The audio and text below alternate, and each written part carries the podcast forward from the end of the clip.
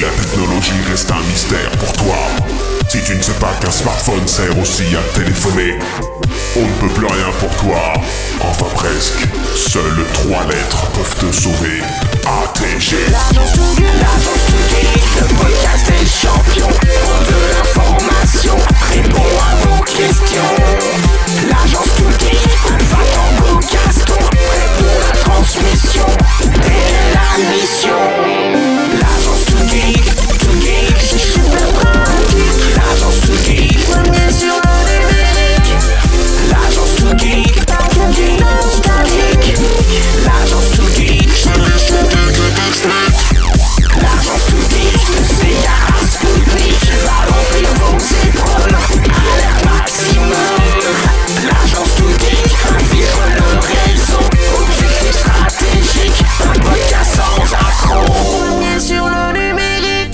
Et bonsoir les geeks Bonsoir. Bonsoir. Oui, nous sommes moins nombreux pour cette émission. Euh, il y a eu des défections. euh, il n'y a que les meilleurs qui restent. Hein, c'est ce que je pense. Exactement. C'est-à-dire que Lord ton père n'est pas là. Hein, Lord ton père est débordé de boulot. euh, donc euh, il a la tête sous l'eau. Euh, mais par contre, Herbie est là. Bonsoir Herbie. Bonsoir. Et Clémence est là. Bonsoir Clémence. Bonsoir. Tant mieux, c'est les meilleurs comme je disais. Et euh, on attend le retour impatiemment de Nico, euh, évidemment de Lord ton père, et puis de Post Carbone, peut-être qu'il reviendra un de Ouais. ces quatre, hein, on l'espère. En attendant, euh, nous avons un invité, c'est déjà ça. Ça on va a nous quand permettre- même un invité. Oui, ça va nous permettre de parler d'un sujet euh, qui me tient à cœur. Et notre invité, euh, c'est Jérôme. Bonsoir Jérôme. Bonsoir à tous. Et on va pouvoir parler ce soir euh, de voitures. Voilà, de voitures, de moteurs Oh. d'énergie, euh, de pollution, euh, de plein de choses intéressantes. Euh, mais en attendant, on va, je vais faire une petite annonce euh, rapide. C'est celle pour les New Max. Hein. Ah. Je- oui, j'y tiens. Et, tiens. et un truc où il reste de la place? Oui, c'est toujours la nuit pirate. J'espère au moment où je publierai ce- ce- ce- cet épisode, j'espère qu'il vous restera encore de- des places pour la nuit pirate. Euh, sinon, je vous encourage vivement à aller sur nuomax.com ou sur notre Facebook euh, des Nuomax pour euh, bah, voir le programme à venir.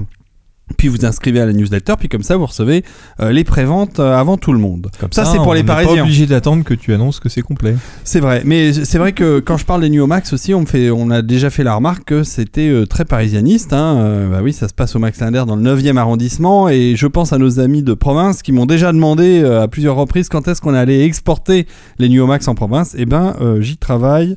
C'est pas évident c'est pas évident de trouver des salles qui veulent accepter notre- nos soirées pour deux raisons. Soit c'est des multiplex et euh, je me suis déjà fait conduire où ils me disent oui mais vos soirées on s'en fiche, euh, nous on fait déjà plein d'argent avec nos salles et on n'a pas besoin de vous. C'est vrai, on m'a on m'a Mhm. sorti l'argument. hein. Ou alors ce sont des salles euh, d'art et essai, enfin qui sont des salles plus indépendantes et qui font déjà en fait beaucoup de choses et qui organisent déjà beaucoup de, de petits festivals ou de, de projections particulières. Et donc les New Max s'inscriraient peut-être un peu grâce à ça que ça survit. tout à fait. Et d'ailleurs, les New- et donc les New Max, ça serait un peu inutile puisqu'ils ont déjà une programmation originale. Donc, on n'a pas encore trouvé euh, les bonnes salles pour faire ça, mais euh, on désespère pas. Et d'ailleurs, si vous avez des idées, vous auditeurs de province, et que vous connaissez un cinéma euh, de au moins 400 places, parce que c'est aussi le truc, c'est que on peut pas aller dans des cinémas trop petits, sinon euh, on n'arrive pas à rentabiliser les nuits. S'il faut me payer, moi, moi, je suis, je suis, je mange beaucoup et il faut que je me déplace. Tu coûtes cher. hein. Je coûte très cher. Non, mais c'est surtout que euh, Surtout les- en chips. hein. Ouais, c'est les chips, les, les sandwichs. Non, c'est surtout les, les, les films qui coûtent cher à, à louer. Et donc, euh, il faut avoir un minimum de rentabilité. Puis les salles euh, bah, sont pas gratuites non plus. Donc, euh, moins de 400 places, c'est pas possible. Donc, n'hésitez pas à me proposer des salles euh, si, euh, si vous en avez près de chez vous qui pourraient être susceptibles d'accueillir euh, les nuits. Vous me contactez sur le Facebook de la- de l'agence 2Geeks, par exemple, comme l'a fait Jérôme pour me contacter. Il m'a m'a contacté sur le, sur le site Facebook. Réactivité immédiate. Ouais, j'étais devant mon ordinateur à ce moment-là. tu as eu de la chance. Car des fois, il se passe plusieurs jours avant que je me rende compte que j'ai un message sur Facebook. Surtout sur les, sur les, sur les, euh, pas sur les Nuomax, pardon. Enfin, si, sur les Nuomax aussi, euh, puisque je regarde le Facebook des Nuomax, mais sur la TG, euh, je suis pas toujours dessus. Euh, D'ailleurs, je me sers assez peu euh, de Facebook. Bon, on est euh, dans la, on est dans l'idée de- d'avoir des émissions pratiquement hebdomadaires, euh, sauf quand je passe, en- quand je pars en vacances, puisque maintenant on enregistre deux émissions par euh, soirée d'enregistrement. Euh, ce qui nous permet donc euh, d'être beaucoup plus réguliers. J'espère que vous appréciez. Alors ça fait des émissions un peu plus courtes, mais l'idée c'est de se concentrer sur un sujet et, euh, et donc euh, comme ça on a on a plein de sujets où on peut débattre et, et discuter. Et donc ce soir, la mission de ce soir, Qu'est-ce que c'est? euh, on va parler, euh, bah, on va parler euh, voiture, moteur, c'est ce que je disais tout à l'heure. Je vais tout de suite lancer la mission. Allez, on n'attend pas, on est parti.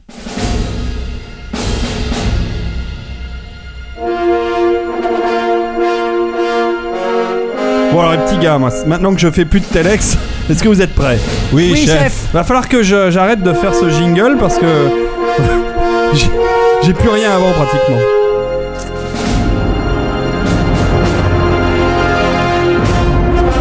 Mais j'ai Jérémy euh, sous la main et Jérémy, toi, tu travailles, tu, tu travailles ou tu as cofondé euh, tu, es, tu, es, tu es employé de. Alors Jérémy n'est pas présent, Jérôme en revanche. Pardon, oui. Oh là là. Ce soir, je le remplace. Voilà, c'est ça. Et moi, je vais euh, arrêter de boire du vin. Euh, donc, Jérôme, pardon. Jérôme, tu es, euh, tu travailles pour une société qui s'appelle FlexFuel. Exactement.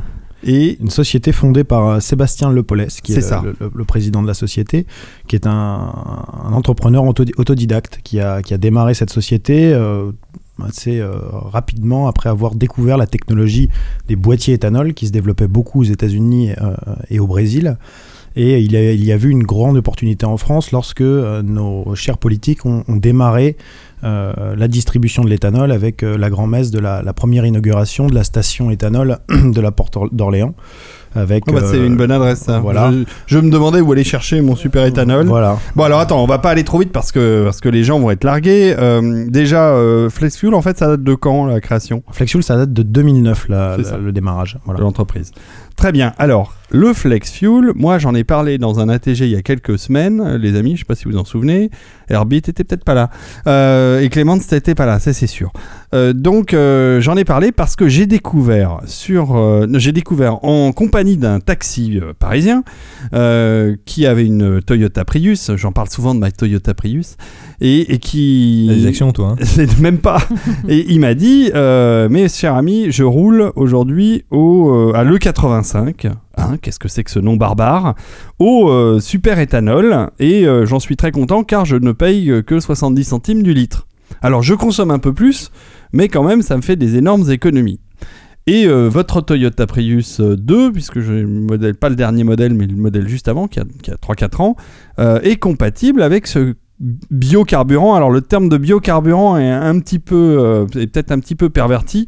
Euh, en tout cas, c'est un carburant qui, en partie, euh, vient euh, de l'agriculture, puisqu'il est fabriqué à base de produits agricoles pour euh, 20% à minima, voire plus de, de, de mélange dans le. Ah, voire, voire beaucoup plus. En Oui. fait, le 85 porte bien son nom puisqu'il est jusqu'à C'est 85% ça. d'alcool, d'éthanol, donc dans le, dans le carburant. Et, et son nom de bio n'est pas perverti, il peut penser, faire penser à une perversion, mais en fait, il vient pas du côté biologique, mais du côté euh, biomasse, en fait. C'est ça, qui biomasse. provient de la biomasse, en fait. Tout à fait. Le biomasse, euh, c'est euh, une, une des formes d'énergie, euh, puisqu'on a classifié les énergies. Il y a euh, le- les énergies fossiles, le nucléaire, euh, l'éolien, les marées motrices, euh, et la biomasse en fait partie. Le, le- le bois, par exemple, qu'on brûle dans sa cheminée, c'est de la biomasse. Voilà. Exactement. Et j'ai, à une époque, j'étais absolument incalable sur euh, tous les types d'énergie, euh, les déchets et rejets, euh, enfin, vous imaginez- les éoliens, l'éolien, j'ai cité, le solaire, Le solaire. ouais. Je, je- parce que alors il y avait un truc, c'était au forum, au forum des Halles, il y avait un truc qui s'appelait le forum de l'énergie qui avait été créé par l'EDF. C'était un endroit où il y avait un ordinateur et on pouvait et on pouvait On essayer sent que tu as passé beaucoup de temps. énormément et on pouvait essayer d'imaginer euh, la production d'énergie du futur. Et évidemment, il prévoyait qu'aux alentours des années 2000, il y aurait plus d'énergie fossile et donc il fallait trouver des compensations. Et c'est là où j'ai appris tous les types d'énergie qui pouvaient exister. Voilà. Alors ça, mis à part mon histoire personnelle, euh, le flex fuel, j'en reviens à ma voiture. Et donc, euh, voilà, je me suis mis à regarder les forums euh, sur la Toyota Prius. Et en effet, elle n'est pas à la base prévue euh, pour être compatible avec le flex fuel et avec le super éthanol, mais, mais en fait, elle l'est. Elle l'est et je vais poser la question à, Jérôme. Pourquoi est-ce qu'elle est compatible avec euh, ce, biocarburant, euh, la Toyota Prius? Alors elle est en partie compatible avec euh, ce biocarburant pour une raison simple, c'est que depuis 97, l'ensemble, quasiment l'ensemble des, véhicules qui sont produits prennent en compte la problématique de l'éthanol, puisque il y a des véhicules qui roulent à l'éthanol dans le monde, d'abord au Brésil, puis aux États-Unis, comme je l'ai dit. Donc les composants résistent à l'éthanol, c'est une chose, mais surtout, euh, les dernières générations de véhicules qui ont une électronique embarquée et des composants très perfectionnés permettent d'avoir une marge de manœuvre selon la qualité du carburant. Euh, le, le Oui, problème, C'est-à-dire qu'en fait, euh, tu veux dire que l'ordinateur de bord Voilà. adapte la, la, la, la, la- la diffusion euh, de, de- de l'injection d'essence en fonction du type de carburant. euh, Alors, il y, a- il y a deux paramètres. Il y a, le premier paramètre, c'est, pour être un tout petit peu technique, la, la sonde lambda qui, sur les nouveaux véhicules, injection directe, sont des sondes lambda large bande. Donc, ce sont des sondes lambda large bande qui ont la capacité d'avoir une, une adaptation, une variation plus large que les sondes lambda classiques.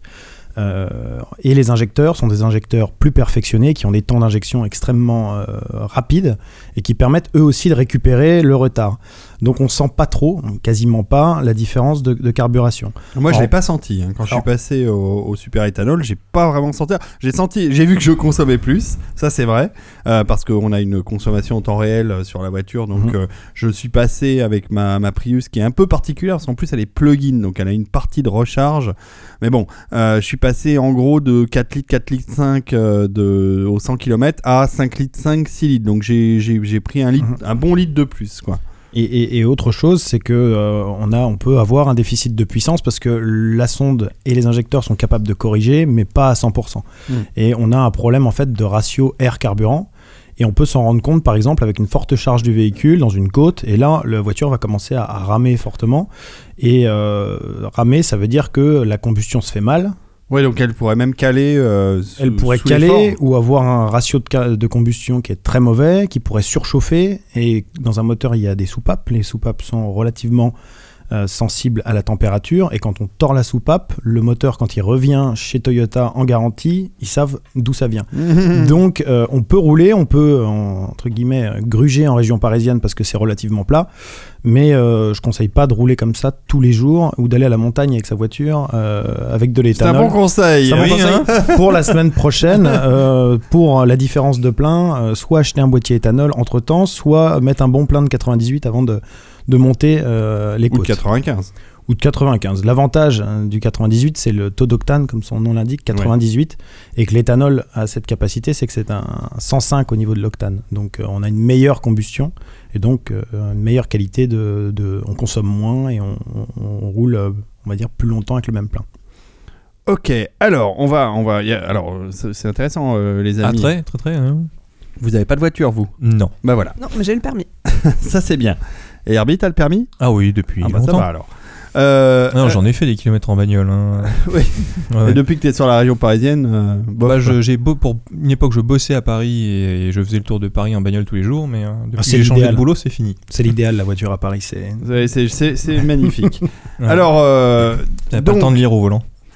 À Paris, euh, à vélo, on va plus vite que les autos. Et à Paris, en super éthanol, bah moi, j'y ai trouvé. La vie euh, est plus folle. La vie est plus folle. J'y ai trouvé un certain euh, plaisir à aller à la pompe avec, avec le plein à, à 24, euh, 24 euros, quoi. Je me suis dit, quand même, ça, ça fait vachement plaisir.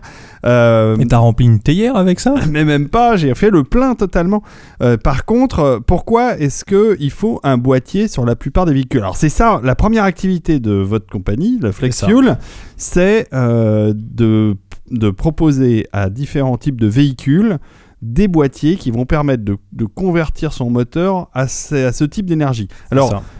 On va essayer d'être assez euh, synthétique et de, de résumer la situation, mais alors ça concerne quel véhicule euh, euh, Voilà, Comment ça marche? Comment ça marche? Alors, pour revenir euh, très, très rapidement sur, sur FlexFuel, la société, c'est une société donc, depuis 2009 qui Mhm. euh, crée des solutions pour le consommateur, pour monsieur tout le monde, euh, des solutions écologiques pour l'automobile. C'est une PME qui est innovante, euh, qui euh, crée des produits qui sont dans l'actualité, qui ne sont pas des produits à 30 ans, le moteur hydrogène, etc., mais qui sont des produits pour tout de suite. Euh, donc le, le- le kit éthanol, le boîtier éthanol fait C'est partie c'est pas ça. pour la voiture volante, ça. C'est pas encore pour la voiture volante. Voilà, ce sont des solutions qui sont opérationnelles et qui créent un véritable bénéfice économie, économique et écologique. Ça, ça, ça associe les deux. Euh, et donc, comment fonctionne un boîtier éthanol Tout simplement, c'est un petit boîtier électronique qui vient euh, interpréter le changement de carburant dans le, dans le réservoir. Euh, comment il le fait? À nouveau avec cette fameuse sonde lambda, il vient prendre une information sur la combustion, hein, sur le- les gaz d'échappement. Si votre voiture roule mal, ça se sent tout de suite dans les gaz d'échappement. Et il vient lui interpréter. Alors l'injecteur, comme sur la Toyota Prius, est capable de corriger, mais de corriger, on va dire, avec les yeux bandés. Donc il va un petit Oui. peu à droite, un petit peu à gauche, et puis il en met un peu trop, un peu pas assez. On s'en rend pas spécialement compte, mais c'est quand même pas euh, optimal. Et Donc, donc, euh, donc tu recommandes quand même d'installer un boîtier même sur une Prius. Quoi qu'il arrive, on recommande de, mettre un boîtier pour deux choses. Déjà que ça soit ad- adaptable en permanence dans les côtes euh, quand c'est chargé par mauvais temps, parce que l'humidité de l'air peut, créer des différences de ratio. Et, surtout euh, pour la fiabilité et la consommation optimisée. C'est-à-dire que là, la voiture consomme environ 20-25% de plus. Avec Oui, un boîtier, ça. elle irait consommer plutôt 15%, voire 10%, surtout sur ce modèle c'est de. Prius. Donc on, a un delta qui est, qui est important. Et surtout, on va fiabiliser le véhicule et on va pas mettre son véhicule en danger parce qu'un moteur de Toyota Prius euh, à changer, ça va coûter euh, beaucoup plus cher que le petit larcin du, du- de la pompe. Mais c'est vrai que c'est. C'est, Ouais, parce que euh, si on économise sur le carburant mais qu'on fout en l'air le moteur plus Voilà. rapidement. euh, Ce qui est important, c'est d'avoir un boîtier qui sécurise le véhicule parce que le- l'éthanol, lui, est parfaitement adapté au véhicule, en tout cas aux pièces du véhicule. Il n'y a aucun risque à utiliser de, de l'éthanol dans sa voiture quand le, le véhicule comprend que c'en est de l'éthanol. Donc ce boîtier vient interpréter et vient commander les injecteurs pour leur dire injecte 10%, 12% de plus. C'est ce qu'on appelle les temps d'injection et donc on vient sécuriser, optimiser le, le fonctionnement du véhicule. Oui, mais alors tout de suite, j'ai une question. C'est euh, quand on voit que le prix euh, du litre de superéthanol est aux alentours de 70 centimes, alors que le prix de, du- de super samplon 95 est à euh, 1,30€, on va dire à peu près, euh, voire 1,40€. Ouais. Le 98 est encore plus cher. On se doute qu'évidemment, il y a moins de taxes sur, euh, sur le superéthanol, mais euh, pourquoi ce cadeau du gouvernement euh, sur ce carburant? Et est-ce que c'est compensé par les constructeurs ou de boîtiers, ou les importateurs de boîtiers, ou est-ce que c'est compensé par les constructeurs par leur moteur euh, capable de, s'adapter au flex fuel? Alors c'est pas compensé, il y a, il y a tout de même 250 millions d'euros de recettes annuelles euh, sur les taxes, la fiscalité sur l'éthanol, donc c'est quand même important. L'explication, c'est les taxes, mais c'est le, le- le coût de fabrication. On est sur un carburant qui est à 99% français, hein, l'éthanol. Je parle pas du mélange éthanol-essence, mais l'éthanol. Donc on est sur un gros avantage pour l'État d'indépendance énergétique. Donc l'État s'y retrouve, puisque l'État n'a pas de taxe d'importation, euh, ne dépend pas de certains pays euh, pétroliers ou gaziers. Euh, Ça fait moins le yo-yo avec le, avec Voilà. le, le cours du, du pétrole et le Exactement. cours du dollar. Exactement. Et derrière, les, les, constructeurs automobiles n'ont pas de taxes. hein. Un constructeur automobile peut euh, construire un véhicule éthanol, flex fuel, euh, sans avoir de, de surcoût à la production. Et les constructeurs de boîtiers ne demandent pas de taxes spécifiques non plus. Donc. Moi, aujourd'hui, je c'est pensais vraiment un ratio. Je pensais que c'était taxé. euh, Non, le, le- la seule surcoût pour un constructeur, et c'est pour ça qu'aujourd'hui les constructeurs ne se lancent pas là-dessus, euh, c'est qu'on est sur un marché, euh, on va dire pour niche européen, puisqu'on est sur la France uniquement. hein. L'Allemagne euh, est, un, est un pays euh, consommateur d'éthanol, mais beaucoup moins que nous. Donc c'est quand on réfléchit à la, à la dimension d'un Peugeot, d'un Nissan, d'un Renault, euh, on réfléchit euh, continent, on réfléchit pas pays. Donc eux, ils ont fait un ou deux modèles euh, de, de ce niveau, mais euh, derrière, ça ne les intéresse pas d'aller homologuer, parce qu'à chaque fois, un véhicule doit être homologué, Hmm. euh, et donc il y a un coût aussi d'homologation. Alors, moi, je, je me souviens, je vais faire un peu d'histoire, mais euh, la première fois que j'ai entendu parler de, de, entre guillemets, biocarburant, c'était le diester, dans Mhm. les années euh, 90, au début des années 90. Ouais, bien sûr. Alors, oui, diester, alors, ouais. euh, alors moi, j'avais pas euh, tilté, mais diester, c'était une abréviation pour diesel. Euh, donc c'était pas du super carburant, euh, Mhm. c'était du, c'était donc un carburant diesel. Est-ce que c'était un peu le même principe? On mettait une partie euh, de, de, de, de, de biomasse, enfin de carburant fait à partir de biomasse dans un dans un mélange diesel? C'était quoi le, le le diester, diesel? oui, on peut, on peut comparer ça par exemple au biodiesel aujourd'hui. euh, Ça existe toujours en fait. Le biodiesel existe, c'est-à-dire qu'on ajoute du biocarburant dans le diesel, donc c'est une sorte d'huile, hein, puisque à l'origine le moteur, comme vous l'aviez dit la dernière fois, diesel est un moteur qui utilise des huiles, euh, tout simplement, un mélange avec une viscosité importante, et donc euh, le, biodiesel existe toujours, il est disponible dans les pompes. Hmm. Et donc euh, le bio, enfin le super éthanol, c'est tout à fait différent. C'est un carburant nettement plus raffiné. Euh, C'est un carburant distillé en fait. On ça. obtient le bioéthanol, euh, l'éthanol par la distillation euh, des C'est de sucres. l'alcool, hein. Voilà, c'est de l'alcool. Des, des sucres présents dans la ah, betterave. C'est dommage que leur ton père ne soit pas là. Donc, euh, un, Ça lui un- aurait un- plu. un bon alambic dans la cave.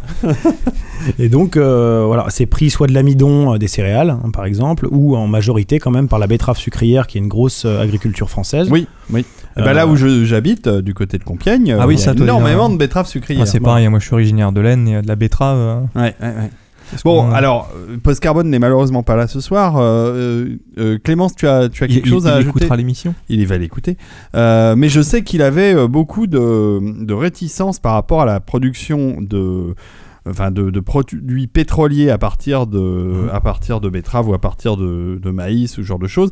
En tout cas, on sait maintenant qu'au Brésil, ça a été fait un peu en dépit du bon sens, c'est-à-dire qu'on a surproduit euh, pour créer du, du carburant. Et donc, euh, comme tu le disais, c'est un des gros marchés euh, du, du superéthanol, c'est l'Amérique du Sud. 90% des véhicules qui roulent au Brésil sont au bioéthanol. Ouais, mais alors c'est n'importe quoi en termes d'écologie, puisque finalement, euh, on a transformé euh, des champs qui étaient capables de, de, de, de créer euh, de la nourriture pour les gens en, euh, en trucs pour mettre dans, la- dans sa voiture, euh, alors qu'en plus on détruit, ils détruisent par pan entier la forêt amazonienne. Enfin, c'est peut-être pas une bonne solution. Alors le contexte brésilien est un peu différent de notre contexte européen et surtout ça a été fait bien avant, donc pas forcément en dépit du bon sens, mais euh, en découvrant euh, la technologie et en s'emballant peut-être un peu sur Ouais, la ils ont technologie. essuyé les plâtres. Voilà, ils ont essuyé les plates. Nous, en, en Europe et surtout en France, on a euh, aujourd'hui, on est quand même le plus gros producteur agricole européen. On a euh, chez nous euh, le grenier de, de l'Europe et, et surtout, on a des technologies qui nous permettent d'avoir un rendement exceptionnel en termes de production d'éthanol, que ce soit en rendement quantitatif ou qualitatif. C'est-à-dire Mm. qu'on produit aujourd'hui de l'éthanol dans des conditions de production agricole très très favorables à, l'environnement puisqu'on a des, baisses, contrairement à l'agriculture on va dire normale, intensive, euh, des baisses de- de- de- d'utilisation de, pesticides, d'utilisation d'engrais qui sont de l'ordre de 50% depuis 30 ans. Donc on- contrairement aux autres industries où on augmente les doses de pesticides, dans ce type de, de production, puisqu'on n'a pas besoin d'une belle betterave pour faire du bon alcool, en fait, hein, Mhm. comme on a besoin d'un très, très belle pomme pour pouvoir la vendre le supermarché. Là, euh, on n'a pas besoin d'augmenter ces doses et donc on a une, une agriculture assez vertueuse et qui continue à être vertueuse. Deuxième chose, il y a la technologie d'éthanol. On évolue énormément. Avant, on faisait, et aujourd'hui, on fait éthanol avec betterave et également euh, céréales. Demain, et aujourd'hui d'ailleurs, on commence déjà à faire de l'éthanol avec euh, les chutes euh, d'arbres, les chutes de, de, de végétaux, etc. Et donc, on utilise, on recycle de la matière organique. Oui, c'est une des, une, des, une des transformations, c'est de plus produire une matière qu'on utilise directement pour faire le bioéthanol, mais c'est de, de s'en appuyer comme un, un- un deuxième, euh, Exactement. sous- un sous-produit du- Exactement. d'un autre produit en fait. Et d'ailleurs, le- la première utilisation, la betterave, elle aussi recycle elle-même son propre produit, puisqu'aujourd'hui, ce qu'on appelle les drèches, euh, c'est ce qu'on ce qu'on donne aux animaux, Oui. et ça représente des productions agricoles. Donc en fait, on recycle ce qu'on utilise pour créer du carburant. Et puis troisième euh, génération, qui est en développement, c'est euh, avec des algues, c'est ce qu'on appelle l'éthanol de troisième génération, Ah ouais. qui sera le plus vertueux, parce que là, on va avoir de la, de la production qui va être en cycle totalement fermé. Euh, donc c'est très intéressant. Et puis pour finir sur la partie, euh, est-ce que c'est intéressant ou pas d'utiliser des terres agricoles? Aujourd'hui l'éthanol c'est extrêmement limité, c'est moins de 3% des terres agricoles céréalières, moins de 1% des terres agricoles. Euh, ça utilise beaucoup de CO2, ce fameux CO2 à gaz à effet de serre, ça l'utilise énormément pour la production parce que les plantes en aspirent beaucoup, donc c'est vertueux de ce côté-là. Euh, et puis derrière, euh, on a une production euh, qui est technologiquement aboutie et qui permet un, rendement écologique excellent puisqu'on est à 50% de production de gaz nocif de moins qu'une production pétrolière. Donc on, a, on divise par deux l'impact de, la voiture en fait. Ça, c'est intéressant parce que justement, ce que je lisais dans les différents forums sur le, sur le super éthanol, sur le 85, euh, c'est que, enfin, a priori, euh, la, production était assez opaque et qu'on savait pas trop si c'était bio ou pas. Voilà, tu viens de nous donner des éléments assez concrets.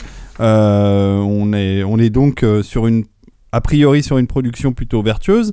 Euh, et, mais euh, moi, alors, le souci, c'est que je trouve qu'il y a encore très très peu de pompes qui permettent d'alimenter sa voiture en supercarburant, euh, enfin super éthanol. Et d'ailleurs, quand, quand j'en ai trouvé une, j'ai fini par en trouver une, elle n'est pas toujours alimentée. Il arrive souvent qu'elle soit à sec. Alors, est-ce que ça va rester comme ça? Ou est-ce qu'il y a une volonté politique pour que les choses se développent Et est-ce que ça serait une bonne chose que ça se développe? Alors il y a une obligation politique puisque l'Europe a obligé euh, la France, qui s'est lancée dans l'industrie euh, de l'éthanol, à avoir un certain débit d'éthanol et un certain intégration, une certaine intégration d'éthanol dans ses carburants. Il faut savoir que tous les carburants essence aujourd'hui contiennent de l'éthanol. Le samplon 95, même Oui. si c'est pas notifié, le samplon 95 a 5% d'éthanol. Le samplon 95 E10 que vous vous pouvez voir a 10% d'éthanol. Donc aujourd'hui c'est une contrainte pour la France et si la France ne tient pas les engagements euh, de distribution d'éthanol, elle paye des amendes. Donc ça va rester comme ça d'une part. D'autre part, l'Europe maintenant inflige des amendes aux distributeurs de carburant, Total, euh, les grandes surfaces, etc. Ce qu'on appelle la TGAP, hein, sur la, taxe sur les, activités polluantes. Et à la fin de l'année, si Total n'a pas euh, réussi à avoir le bon débit d'éthanol, euh, l'État français répercute l'amende. Ce qui fait que Total se met, à, se, se met à payer des amendes de plusieurs millions d'euros et donc est obligé d'ouvrir de nouvelles pompes pour intégrer de l'éthanol petit à petit. Donc c'est euh, quelque chose qui fait que les pompes évoluent. Par exemple, Intermarché, avec qui on a un partenariat Oui. aujourd'hui, euh, s'est engagé à horizon 2018. C'est là où je vais remplir. Voilà. S'est engagé à horizon 2018 à convertir 100% de ses pompes à l'éthanol. Ça représente 1600 pompes sur le territoire. Et le développement est quand même déjà important, puisque euh, quand ça a démarré, il y avait quelques dizaines, centaines de pompes en France. On est ce- cette fois-ci à plus de 900 pompes en France, et l'objectif, c'est 2018, avoir 10% des pompes françaises qui seront euh, distributrices d'éthanol. Ça, c'est bien. Voilà. Euh, bon, euh, je vous signale aussi que moi j'utilise une petite application dans mon téléphone.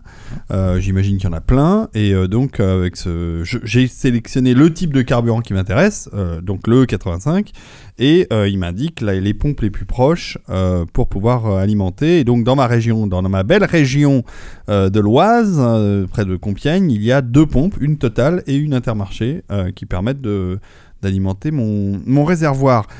Mais tu dis que ça va se développer, euh, mais tu n'as pas répondu à la deuxième partie de ma question. Est-ce que c'est une bonne chose écologiquement ou est-ce que on a une marge de, une marge de manœuvre, je veux dire, avant que ça, puisse être euh, euh, problématique, euh, qui est limitée? Alors, écologiquement, c'est une très bonne chose, puisque immédiatement, euh, on divise par deux l'impact des véhicules essence, en gros. Puisqu'en en utilisant de l'éthanol, on est à 50% d'abattement sur les émissions de CO2, surtout pour la production du carburant. Hmm.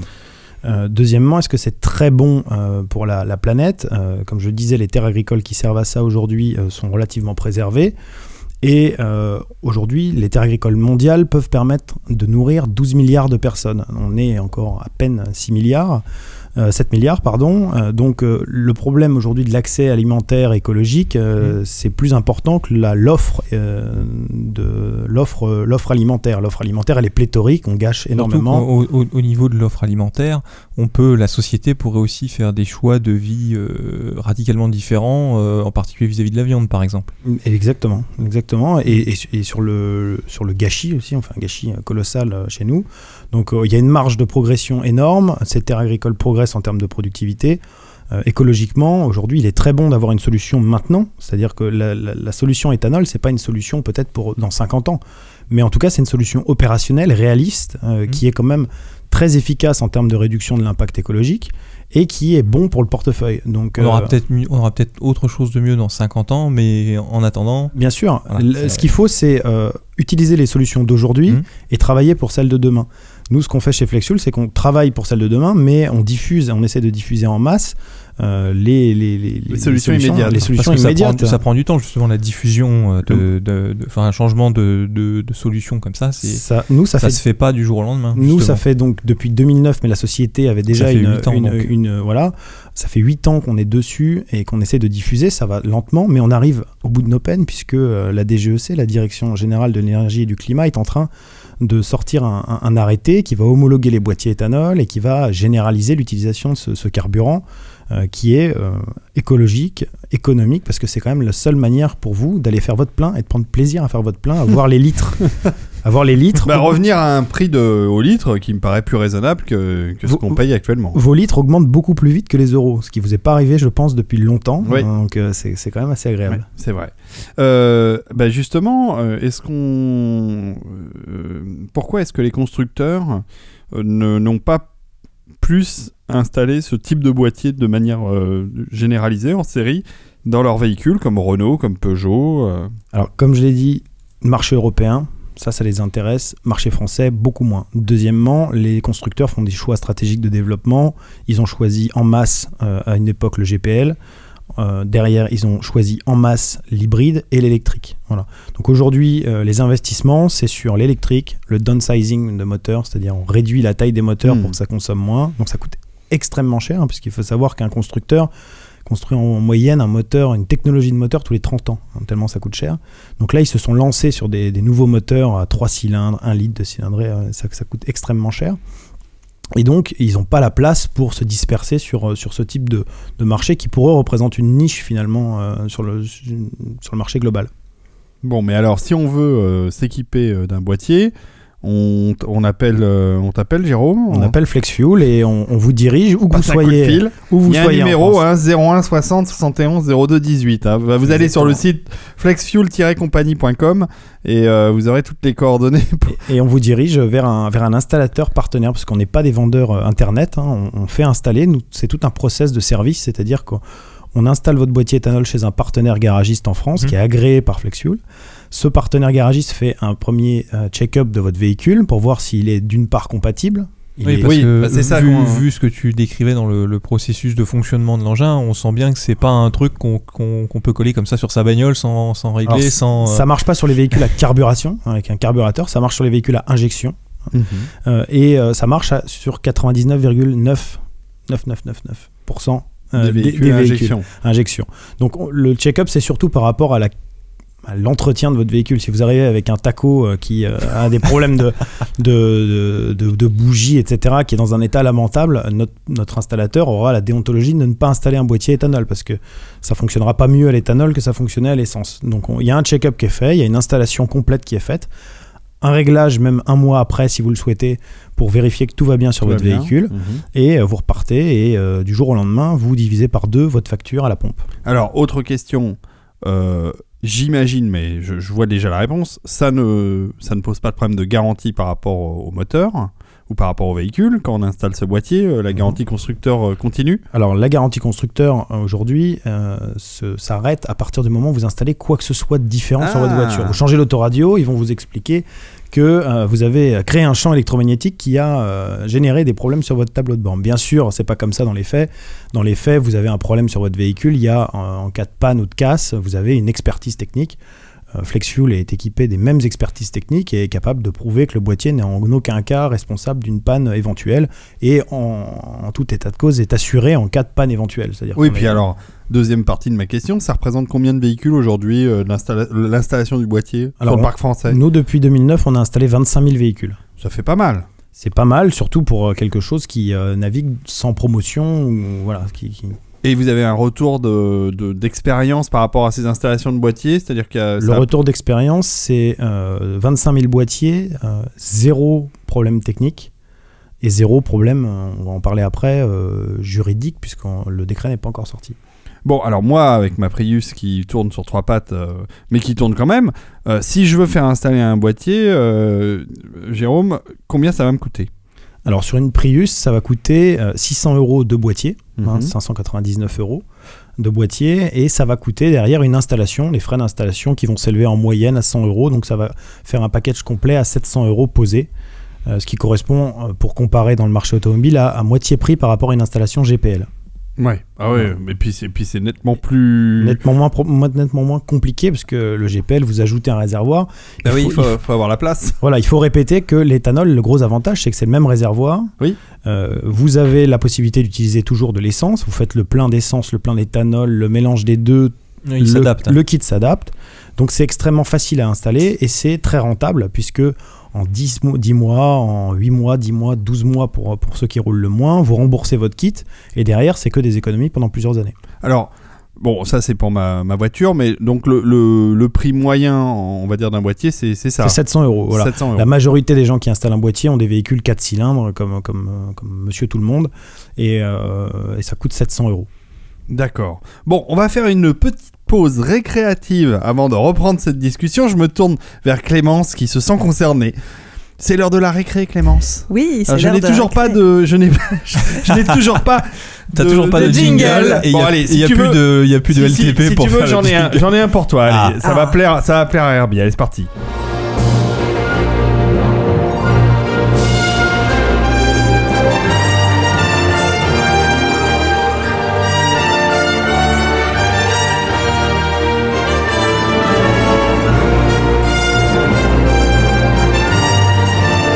Reconnu la- le thème de Jurassic Park.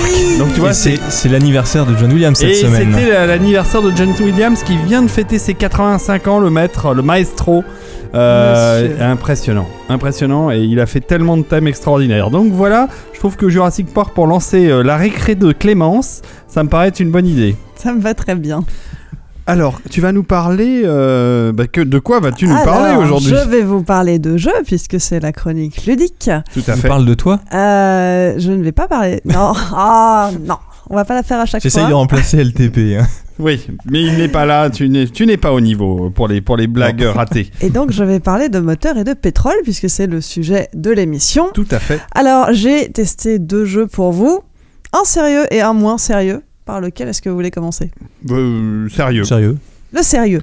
Donc, le jeu sérieux, ça s'appelle Fort McMoney.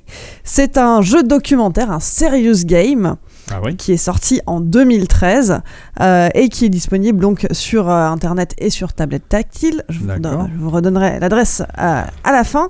Euh, c'est un jeu documentaire donc qui a été euh, créé par euh, David Dufresne, un grand monsieur du webdoc.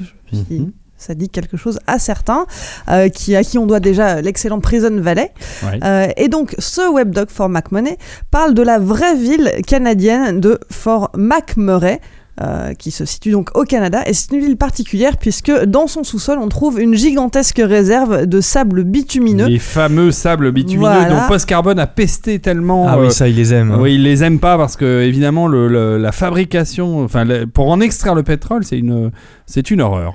Exactement. Et on peut donc en extraire du pétrole. Euh, les habitements de Fort McMurray sont donc assis sur une véritable mine d'or. Les joueurs de ce jeu euh, Serious Game web documentaire vont visiter virtuellement la ville Mhm. et euh, l'objectif eh bien c'est de euh, c'est de rencontrer les habitants euh, de créer des débats sur la meilleure façon de développer et d'exploiter la réserve pétrolière qu'il y a dans la ville euh, mais tout en euh, donc en explorant les lieux virtuellement euh, et en rencontrant les habitants, les travailleurs, en leur posant des questions. Donc ça se présente sous forme de petites vidéos. C'est très immersif. On, on parcourt la ville, on a accès régulièrement à une carte pour savoir où on en est, quels lieux on a découvert, lesquels restent à découvrir, à explorer. On a des objets à récupérer. Et, et ce qui est très intéressant dans ce jeu, c'est que euh, chaque action, c'est comme le livre dont vous êtes le héros finalement, chaque action euh, du joueur, euh, la question suivante qu'il va décider de poser à un personnage en face de lui, va influer sur le cours de l'histoire. Et donc, euh, évidemment, c'est un web documentaire, il y a un propos derrière, hein. Bah oui. mais, euh, mais on a quand même euh, des parcours différents en fonction des choix qu'on va faire pendant le, pendant le jeu. Euh, donc moi, j'ai- pas terminé le jeu, mais j'ai fait plus de la moitié. Et au cours de mon périple, j'ai rencontré d'abord un SDF parce que on apprend que donc la ville a connu une véritable explosion démographique euh, et que elle attire beaucoup de monde puisque c'est euh, La ruée vers l'or noir. la ruée vers l'or noir, exactement. Sauf que derrière, cela engendre aussi beaucoup de pauvreté, euh, de la drogue, des problèmes de délinquance. Et donc, et donc, on retourne un petit peu aux racines de tout ça pour comprendre le comment du pourquoi. C'est chaque semaine des référendums sont proposés. Euh, les joueurs peuvent voter également, euh, et cela contribue à l'évolution de la ville euh, et de la politique de la ville par rapport à, à ces, ces sources d'énergie. Est-ce que c'est payant? c'est un jeu qui est gratuit. C'est un jeu ça. qui est 100% gratuit. Vous pouvez vous inscrire en ligne, ce qui vous permet de, bah, de suivre votre progression et d'y revenir régulièrement. hein. Bon, c'est un jeu. On n'est pas dans GTA. C'est pas un jeu avec beaucoup d'action. On va pas tirer dans tous les sens. C'est pas l'idée non plus. Mais voilà, c'est plus un peu comme, euh, comme les point and click. On Mhm. se promène, on va parler à des personnages euh, et, euh, et on apprend des choses. C'est ça, c'est une façon ludique d'apprendre des choses. Et c'est très, non seulement c'est ludique, mais en plus c'est très subtil parce que comme tout bon documentaire, il y a une vraie prise de position derrière, bien évidemment, Euh, mais on se rend compte que tout n'est pas tout blanc ou tout noir. C'est pas les grands méchants pétroliers d'un côté contre euh, les habitants de la ville de l'autre. Euh, il y a des enjeux aussi bien politiques qu'économiques, qu'écologiques, euh, qu'industriels. Euh, Il y a un côté collectionnite aussi parce que moi j'aime bien quand je suis dans ce type de jeu aller chercher vraiment partout, aller collecter tous les objets et Mhm. remplir 100%, euh, Avoir fouillé des tous les missions, recoins. c'est avoir ça. fouillé tous les missions, tous, tous les avoir fouillé tous les recoins. Et donc là, euh, là effectivement, euh, plus on va regarder de vidéos, plus on va interroger de personnes qu'on rencontre, euh, mieux on comprend les tenants et les aboutissants du sujet, et plus on va progresser dans les missions qui sont données. Donc il y a ce côté collectionni- collectionniste. C'est des vidéos courtes, euh, les, les interviews, les questions-réponses sont en vidéo, à chaque fois c'est en- entre 15 secondes et une minute grand maximum. Donc il n'y a aucun moment où on va s'endormir devant une interview. C'est de la euh, 3D ou c'est des vraies personnes? c'est des vrais Ah, personnages, c'est du ça. vrai film et j'ai quelques quelques chiffres à vous donner puisque euh, il y a eu donc 60 jours de tournage intensif euh, dans 22 lieux de la ville. Euh, on compte 55 interviews et 2000 heures d'images qui ont été tournées en tout. Mais c'est quoi leur modèle économique puisque c'est gratuit?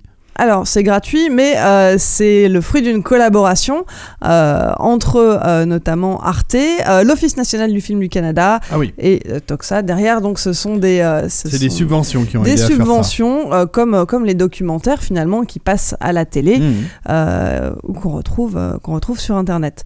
Donc ça, vraiment, moi je le, je le recommande, on se prend au jeu. Euh, J'ai appris beaucoup de choses sur un sujet qui m'était totalement inconnu euh, et je ne me suis pas ennuyée à aucun moment. Est-ce que tu peux rappeler l'adresse Donc ça s'appelle euh, For MacMoney euh, et l'adresse exacte, je vais vous la donner tout de suite. Puisque... Je- On trouve ça Et fort Mac, non. fort, fort MacMoney. On trouve ça euh, euh, facilement avec euh, Google et c'est donc euh, fort comme un fort. comme un fort F O R T M C M O N E Y.com. Fort Mac, Fort de David Dufresne. Ça a l'air très intéressant. C'est très chouette. Alors ça c'est la, la- la partie sérieuse. Ça, c'était la partie sérieuse. Et maintenant passons à la partie euh, plus euh, rigolote. La partie un petit peu plus rigolote. Alors, je me suis dit, on va parler de moteur. On va parler de véhicule. Qu'est-ce que je pourrais faire ce dimanche? Qu'est-ce que j'ai fait dimanche? J'avais envie de faire une petite balade et là j'ai joué à Euro Truck Simulator 2. Ah, ça, le, le nombre de trucs simulateurs depuis que, Ah oui, depuis mais que alors- Microsoft a abandonné le Mais Simulator. alors, celui-ci tire tout particulièrement son épingle du jeu. Euro Truck Simulator 2, c'est un jeu donc de simulation de poids lourd. Ça vous place dans la peau d'un routier qui doit effectuer des livraisons euh, de diverses marchandises dans plusieurs villes d'Europe. On commence donc comme un routier freelance et puis petit à petit on remplit des missions, on gagne de l'argent, on peut monter sa propre boîte et développer toute sa flotte de poids lourds. Ah ouais. Alors euh, c'est très très poussé. C'est du hein. CD-ROM PC. Alors c'est du CD-ROM PC, tout à fait. Euh, c'est disponible euh, également sur console maintenant puisque c'est disponible. Ah euh, ouais. ah non non je dis des bêtises non c'est disponible non, sous il y a marqué Microsoft Windows, Windows, Linux, et, Mac OS X. Exactement, et Mac OS X. Euh, et donc le, le jeu pousse le souci du détail très loin, puisque à chaque mission réussie, on gagne des points d'XP, des points de compétences qu'on peut redistribuer. Alors soit pour débloquer de la marchandise particulière, donc marchandises dangereuses, euh, des explosifs, des gaz, des produits toxiques. Mmh. On peut allonger les distances de livraison, hein, si on a envie de se taper euh, 24 heures de route d'affilée, on peut. C'est super. Et puis on peut C'est moi qui adore conduire, alors vraiment, je suis ravi on quoi. peut développer aussi des options euh, d'éco-conduite, c'est-à-dire qu'on réduit la consommation de carburant. J'ai quand même cherché le Ah, petit bah détail oui. euh, écologique. Alors je Alors- regarde les images là parce que je suis sur le site, euh, c'est très réaliste. C'est hein. très très réaliste. On est vraiment euh, aux commandes d'un truck quoi. On est à l'intérieur du camion. Moi, j'ai trouvé ça très agréable. Ma première mission, parce que j'en ai fait qu'une seule, euh, c'était pour. euh, ça consistait à livrer des plaques de placo du sud de la France jusqu'à Paris. Génial. Voilà. Tu as bilan- passé 8 heures donc? Alors, mieux que ça, bilan. Alors, c'est un temps accéléré, hein, faut le savoir. Ah, on va pas passer 12 heures euh, à cliquer sur sa souris et à Tant attendre mieux. que ça passe. Mais il y a quand même un petit temps d'attente hein, à conduire pour voir euh, défiler les routes. Euh, bilan, moi, je suis arrivée avec 36 heures de retard sur ma livraison.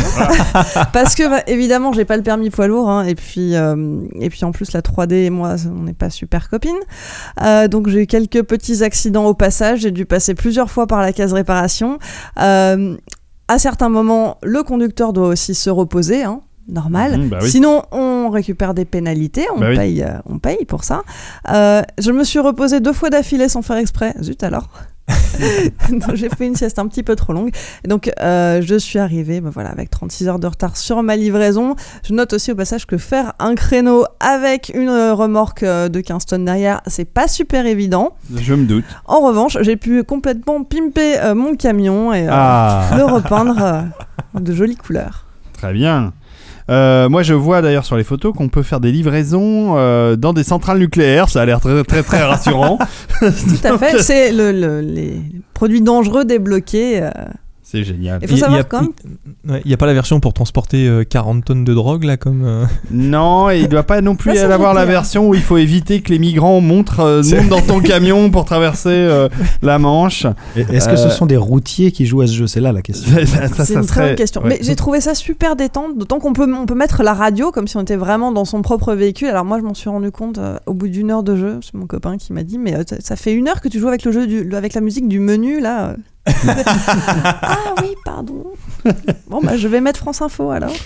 Ah oui, parce que tu, tu as, il y a- il y a, est-ce qu'il y a un- une radio, ouais, enfin. Y a, il y a- on choisit la radio qu'on veut, Ah, voilà, y compris des vraies radios qui diffusent. Des euh, vraies ça- web ça- radios. Ça, va récupérer le flux en streaming. Oh, c'est génial. Donc euh, tu as vraiment l'impression d'être dans ton camion. Faut savoir quand même que le jeu a été élu euh, jeu de simulation PC de l'année 2012 par le site PC Gamer. Formidable. Bah écoute, merci beaucoup Clémence. Euh, je rajoute que des simulators, parce que euh, c'est Il y en a de- un paquet, il y en a hein. un paquet, et surtout moi, ce qui ceux qui me font rêver, c'est tous ceux qui se tournent autour de, de la conduite de tracteurs au milieu Ah oui, des les champs. Les ouais. Farm Simulator, il y, a- il y a toute une kyrielle de choses, mais euh, c'est vrai que le Euro Truck 2 a l'air très très beau. En tout cas visuellement, euh, si on aime les gros camions, on, on va être comblé. Par contre, alors, alors bah tiens, bah, ça me permet d'enchaîner une question à, à- à Jérôme. Est-ce qu'il y a du flex fuel euh, Donc, euh, du pareil, il y a des boîtiers qui s'adaptent sur les gros camions pour é- Très peu. Il y a très très peu de véhicules euh, lourds qui tournent au- à l'essence. Donc c'est pour ça que le, le, le di- Et, et avec le diesel, le diester, enfin le, le Alors, le diesel. diester et des biocarburants, euh, il y en a quelques-uns. Après, des véhicules lourds qui tournent euh, avec d'autres carburants, c'est plutôt avec du gaz naturel. Ils tournent au, Ah ouais. au GNV. Oui. ouais. Mm. Ouais, bien sûr. Bien sûr. C'est pas Monoprix à Paris qui, euh, Si. qui a des, des Ils camions ont 100% au gaz, ouais de camions Hmm. au Mm. gaz. Et, on voit évidemment de plus en plus de véhicules euh, électriques euh, pour la poste et pour, euh, et pour plein d'autres euh, euh, corps de métier. Que penses-tu alors euh, de parler de l'autre activité et ça va nous permettre d'enchaîner euh, sur euh, les problèmes de pollution à Paris, de particules fines, etc., etc. Oh, c'est de la médisance. C'est ouais, de, la- fake news. c'est pas de la fake news parce que maintenant on est obligé de prendre une, une, une pastille, enfin une, une vignette. C'est marrant parce qu'on avait abandonné les vignettes dans les années 90 euh, les- et puis là ça revient. Il y a de plus en plus de vignettes sur les pare-brises donc c'est bien. Discrète. Et puis discrète, oui. Euh, alors. Bon, les pics de pollution, faut avouer que ça se répète de plus en plus maintenant, hein, toutes les toutes les trois semaines, tout, dès que dès qu'il y a plus de vent et qu'il y a un petit peu de soleil, hop, c'est parti pour les les pollutions Ah oui, pas de aux soleil, pas particules. de, pas, enfin, pas de vent, pas de précipitation. euh, Et c'est parti. Il n'y a, pas de- y a pas de miracle. hein. Euh, vous vous proposez une solution intéressante euh, pour, alors pas pour éviter euh, qu'il y ait des particules qui sortent des moteurs, mais enfin pour les diminuer euh, drastiquement. Mhm. C'est euh, ce que vous appelez le décalaminage. Exactement. Dans la même euh, politique que euh, l'éthanol, on est pour la solution euh, immédiate, euh, rationnelle et euh, opérationnelle de réduire, et encore une fois à peu près de 50% les émissions euh, de polluants du véhicule en nettoyant l'intérieur du moteur. Le décalaminage, ça vient du mot calamine, qui sont les, Mm. les résidus charbonneux qui se fixent à l'intérieur du moteur, et donc euh, on, on nettoie l'intérieur du moteur en y injectant de l'hydrogène. C'est un détartrage pour moteur, quoi. C'est un détartrage, c'est un ramonage de cheminée pour moteur, euh, c'est un- une défragmentation d'ordinateur, c'est c'est ça. Alors, alors là, pour le coup, on est sur toute typologie de moteur. Toute Diesel, typologie. euh, essence, euh, Toute- GPL. euh. toute typologie de moteur. Il faut savoir que la technique a, a produit quelque chose de prodigieux, c'est qu'il n'y avait que les moteurs diesel qui s'encrassaient, mais les tout derniers moteurs essence de dernière génération génèrent également des particules euh, pour émettre moins de CO2, et donc ces moteurs s'encrassent également extrêmement rapidement. Alors, c'est quoi les particules fines justement? Ça vient d'où? Alors la particule vient en fait de- des problèmes d'imbrûlé dans le moteur. C'est-à-dire que la combustion, euh, quelle qu'elle soit, n'est jamais parfaite à 100%. Mhm. Donc on crée des imbrûlés, des hydrocarbures imbrûlés, ça fait des petites particules euh, qui sortent à l'échappement assez grossièrement si on n'a pas de filtre à particules et beaucoup plus finement si on a un peu de filtre à particules. Alors justement, c'est ce que disent euh, les, les écologistes et les gens qui sont, euh, qui sont outrés de ces problèmes de, de- pollution. Ils disent que finalement, les filtres à particules ont- ont- mis en avant, euh, enfin ont permis le développement des particules nettement plus fines qui sont nettement plus dangereuses. Exactement. Alors le filtre à particules a, a vraiment deux, deux qualités. C'est déjà qu'il euh, génère beaucoup de pannes pour le consommateur, donc c'est assez problématique. Et deuxièmement, lorsqu'il rejette les particules, puisqu'il les a filtrées et donc accumulées, c'est parce qu'il les brûle. Et donc lorsqu'il les brûle, il les réduit en taille et donc il émet des particules beaucoup plus fines. Donc finalement, c'est pas un avantage le filtre à particules. Alors le filtre à particules est un avantage justement pour les villes, puisque le filtre à particules ne se régénère pas. hein. Quand il brûle ses particules, on dit qu'il se régénère. Il se régénère quasiment jamais en ville, ce qui crée en fait les pannes, puisque quand les gens roulent exclusivement en ville, le filtre ne se régénère jamais, se bouche, et ça fait des frais extrêmement importants, jusqu'à 4500 euros pour un véhicule. hein. C'est Ah ouais. c'est très très important. Mais par contre, quand on roule sur l'autoroute, euh, on décrasse le filtre. en Voilà, fait. c'est une question de température. Le FAP, hein, le filtre à particules, euh, brûle ses particules à une certaine température et vient évacuer. Et ça, c'est obligatoire sur les véhicules modernes. Sur les véhicules depuis l'Euro 5. Donc en fait, il y a différents normes, différentes normes Euro, hein, l'Euro euh, 3, 4, 5, 6, bientôt la 7. Euh, et donc les, les FAP sont obligatoires sur tous les véhicules diesel et bientôt sur les véhicules essence, puisque les nouveaux véhicules essence s'encrassent très vite. D'accord. Il y a des solutions euh, concrètes à ça en dehors. de- Enfin, alors il y a le décalaminage donc. Alors le décalaminage, comment ça fonctionne? Alors le décalaminage, c'est une station, euh, un, un outil dans un atelier pour les garagistes qui utilise uniquement de l'eau déminéralisée. Donc c'est un, princi- un principe et un procédé totalement écologique. Et donc de cette eau déminéralisée, on vient faire une électrolyse. hein, euh, et donc on vient séparer les molécules d'hydrogène et d'oxygène de l'eau qu'on vient injecter euh, dans l'admission d'air du moteur. Donc euh, vous avez votre filtre à air, juste derrière vous avez la- l'admission d'air. Et donc cet euh, hydrogène et cet oxygène vient justement régler ce problème de particules, de cette combustion qui est imparfaite, puisque l'hydrogène a un fort pouvoir et l'oxygène pur a un fort pouvoir euh, de combustion, pour améliorer la combustion. Et donc il n'y a plus euh, brûlé, et surtout, une fois que cet hydrogène et cet oxygène brûlent, ils se recomposent dans sa matière euh, d'origine, De l'eau. De l'eau, sauf que dans un moteur, il y a beaucoup de température et beaucoup de pression, donc ça crée un principe actif, hein, un principe chimique actif, qui vient diluer, qui vient éliminer cette calamine et qui vient l'évacuer du moteur. Ouais, cette espèce de suie euh, qui Cette a suie. encra- a encrassé. Alors, si on va sur, euh, sur votre site, euh, on voit, hein, il y a des photos, Mhm. il y a des exemples de, de pistons, enfin de soupapes encrassées. on voit très bien que, que ça se retrouve partout dans le moteur. Et donc là, j'apprends un truc, c'est ça qui est intéressant, c'est que donc vous n'utilisez pas de produits chimiques qui pourraient être polluants pour euh, faire ce nettoyage. Voilà. Le, le problème d'encrassement moteur, ça existe depuis que les moteurs existent. Un, un moteur à combustion, ça brûle, donc c'est comme dans un feu, il y a de la suie, euh, plus ou moins, mais euh, plutôt plus sur les moteurs diesel de l'époque et encore plus sur les nouveaux moteurs essence. Et donc, euh, c'est un marché, la dépollution et le désencrassement des moteurs, qui existe depuis euh, très longtemps, qui a été euh, dominé par les produits chimiques, les chimistes, hein, euh, Mhm. qui euh, malheureusement utilisent beaucoup de produits chimiques et qui finalement quand ils dépolluent le moteur euh, bah, polluent plus à l'extérieur euh, que euh, la voiture elle-même. Donc ça c'est un une problématique, c'est pour ça que nous on a développé euh, ces systèmes-là qui sont totalement vertueux puisqu'ils utilisent euh, uniquement euh, de la de l'eau déminéralisée et donc euh, sans additifs. Si. Si, ça marche. Ça marche. ah oui, oui excuse-nous, des fois il y a un petit problème sur le casque.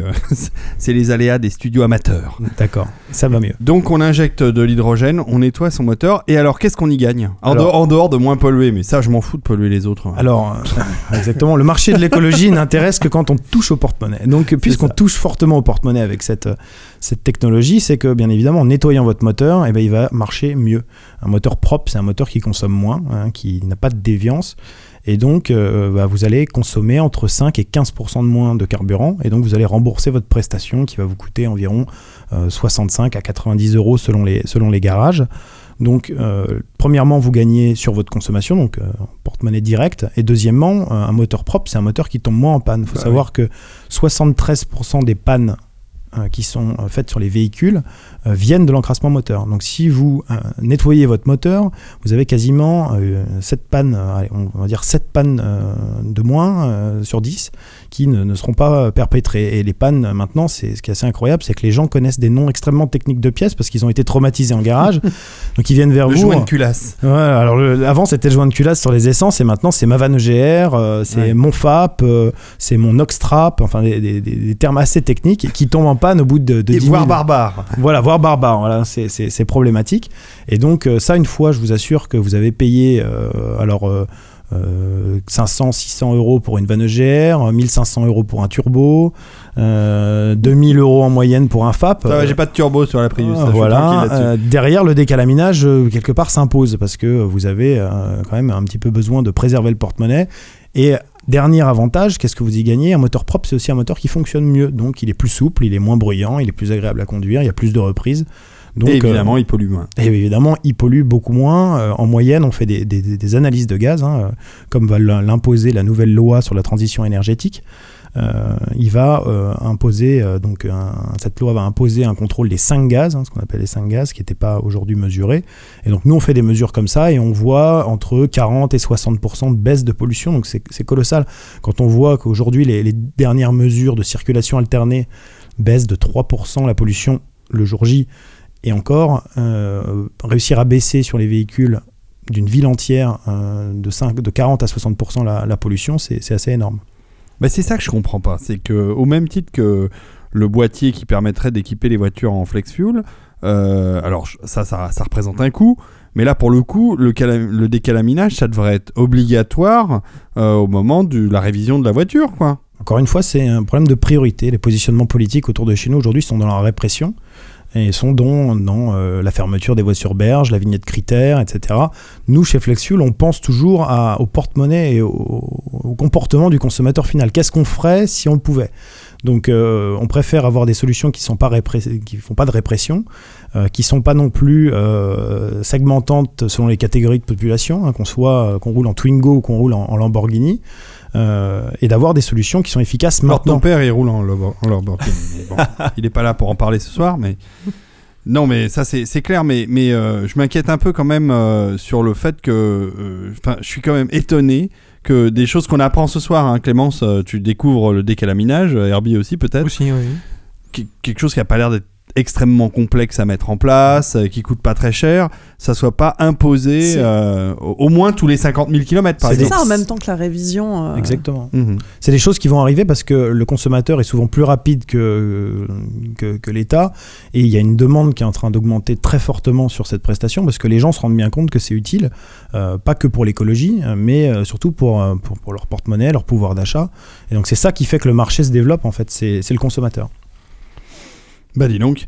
Euh, mais je m'inquiète quand même un peu pour ton avenir, euh, Jérôme, parce que, parce que là, tout ce que vous proposez, c'est lié au moteur euh, à essence, le moteur à combustion. Alors, dans 10 ans, dans 15 ans, euh, avec la volonté euh, manifeste euh, politique et industrielle de développer l'électrique, quid de l'avenir de, ta boîte? Alors, deux choses. Nous, on est convaincus, on est persuadés que le, le- le véhicule à moteur, hein, la voiture en général, c'est un, un formidable outil de liberté, de loisir. C'est également un outil pour se rendre au travail. Et donc, c'est quelque chose qui va perdurer. Euh, derrière, en ce qui concerne les moteurs à essence ou à combustion, euh, on est bien conscient quand même que euh, les véhicules vont pas disparaître du jour au lendemain. Euh, quand on nous annonce à la mairie de Paris euh, qu'il y aura plus de diesel en, diesel en 2020, euh, c'est Non, c'est pas réaliste. C'est pas réaliste. C'est- se dire que c'est se dire que des millions de véhicules vont disparaître en, en- en un claquement de doigts. Donc on a encore de belles années devant nous. Et puis on est euh, des gens qui, euh, comme je disais, euh, proposent des solutions d'aujourd'hui, mais travaillent pour celles de demain.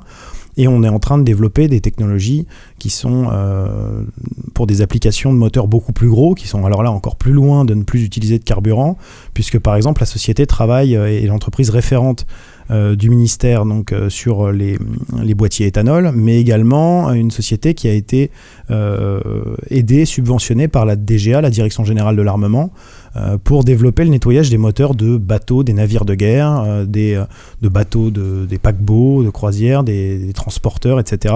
Où euh, là également on a des marchés intéressants et euh, puisqu'on est, euh, on fabrique tout en France et qu'on est une société 100% française, on a de, euh, une belle industrie française à développer. Il y a des dépôts de brevets euh, chez vous? Oui, il y a des dépôts de brevets.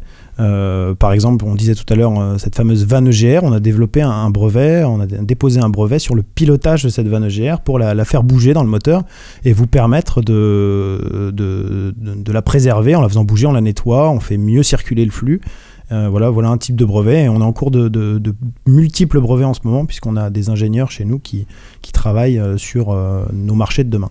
Bon, je vois hein, sur, sur le site, il y, a une- il y a un onglet recrutement. Alors, on cherche des commerciaux euh, pour aller vendre Ouais. des produits, puis on cherche des ingénieurs aussi. Exactement. Vous êtes, euh, vous êtes quelle taille d'entreprise à peu près en Alors on est, on, et... on est une PME qui s'est développée très vite dans les deux dernières années. Euh, Aujourd'hui, on est une trentaine. Mhm. Euh, il y a encore quelques années, c'était une TPE hein, euh, Oui. qui était un petit peu en avance sur son temps puisqu'elle proposait en fait les mêmes produits qu'aujourd'hui, mais le marché n'était pas encore là.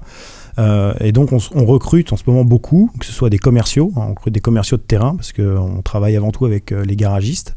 Euh, et puis on recrute des ingénieurs puisque bah, avec ce, euh, cette subvention de la DGA, euh, on est en train de développer euh, des, des, des décalamineurs qui auront la taille d'un container. Et donc on a déjà recruté Ah ouais. euh, une docteure en mécanique et procédés des mines ParisTech euh, de Paris. Donc c'est des gens qui sont relativement compétents. Et on recrute également des ingénieurs, que ce soit en, en OBD, là pour ceux qui sont un peu plus geeks, euh, pour l'ordinateur de bord euh, du véhicule. Là il y a plein de choses euh, très intéressantes. Donc ça on, on recherche ardemment ce, ce type de personnes. Et puis également euh, bah, sur les, les différents algorithmes, euh, sur la combustion moteur, euh, sur, sur le rendement des moteurs, etc. Donc il y a encore beaucoup de belles choses à faire. Là, il y a plein de belles choses à faire, euh, surtout qu'on développe pas seulement cette partie décalaminage des moteurs, euh, des moteurs industriels, mais on continue à travailler sur les applications éthanol, sur des applications de notre machine de décalaminage. Voilà, on a beaucoup, beaucoup de projets en cours. Les bains. Euh, intéressant. Euh, Clems, euh, toi qui as un podcast scientifique euh, qui s'appelle Ramène ta science, je me permets d'en reparler. Ça, ça fait partie des sujets, la, la pollution, les, les problèmes de particules. Voilà. La pollution, les types d'énergie, les nouveaux types d'énergie, renouvelables ou non.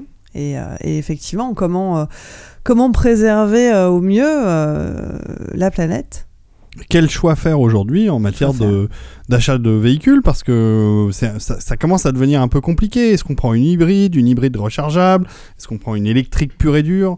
Euh, on- on- Ça reste un peu flou. hein, J'ai l'impression euh, la- la- le véhicule électrique, on ne sait pas exactement euh, quelles sont euh, ses, ses- enfin ses, ses- pas ses performances, mais surtout euh, le nombre de kilomètres qu'on peut faire, combien de temps ça prend à recharger, avec quel type de chargeur.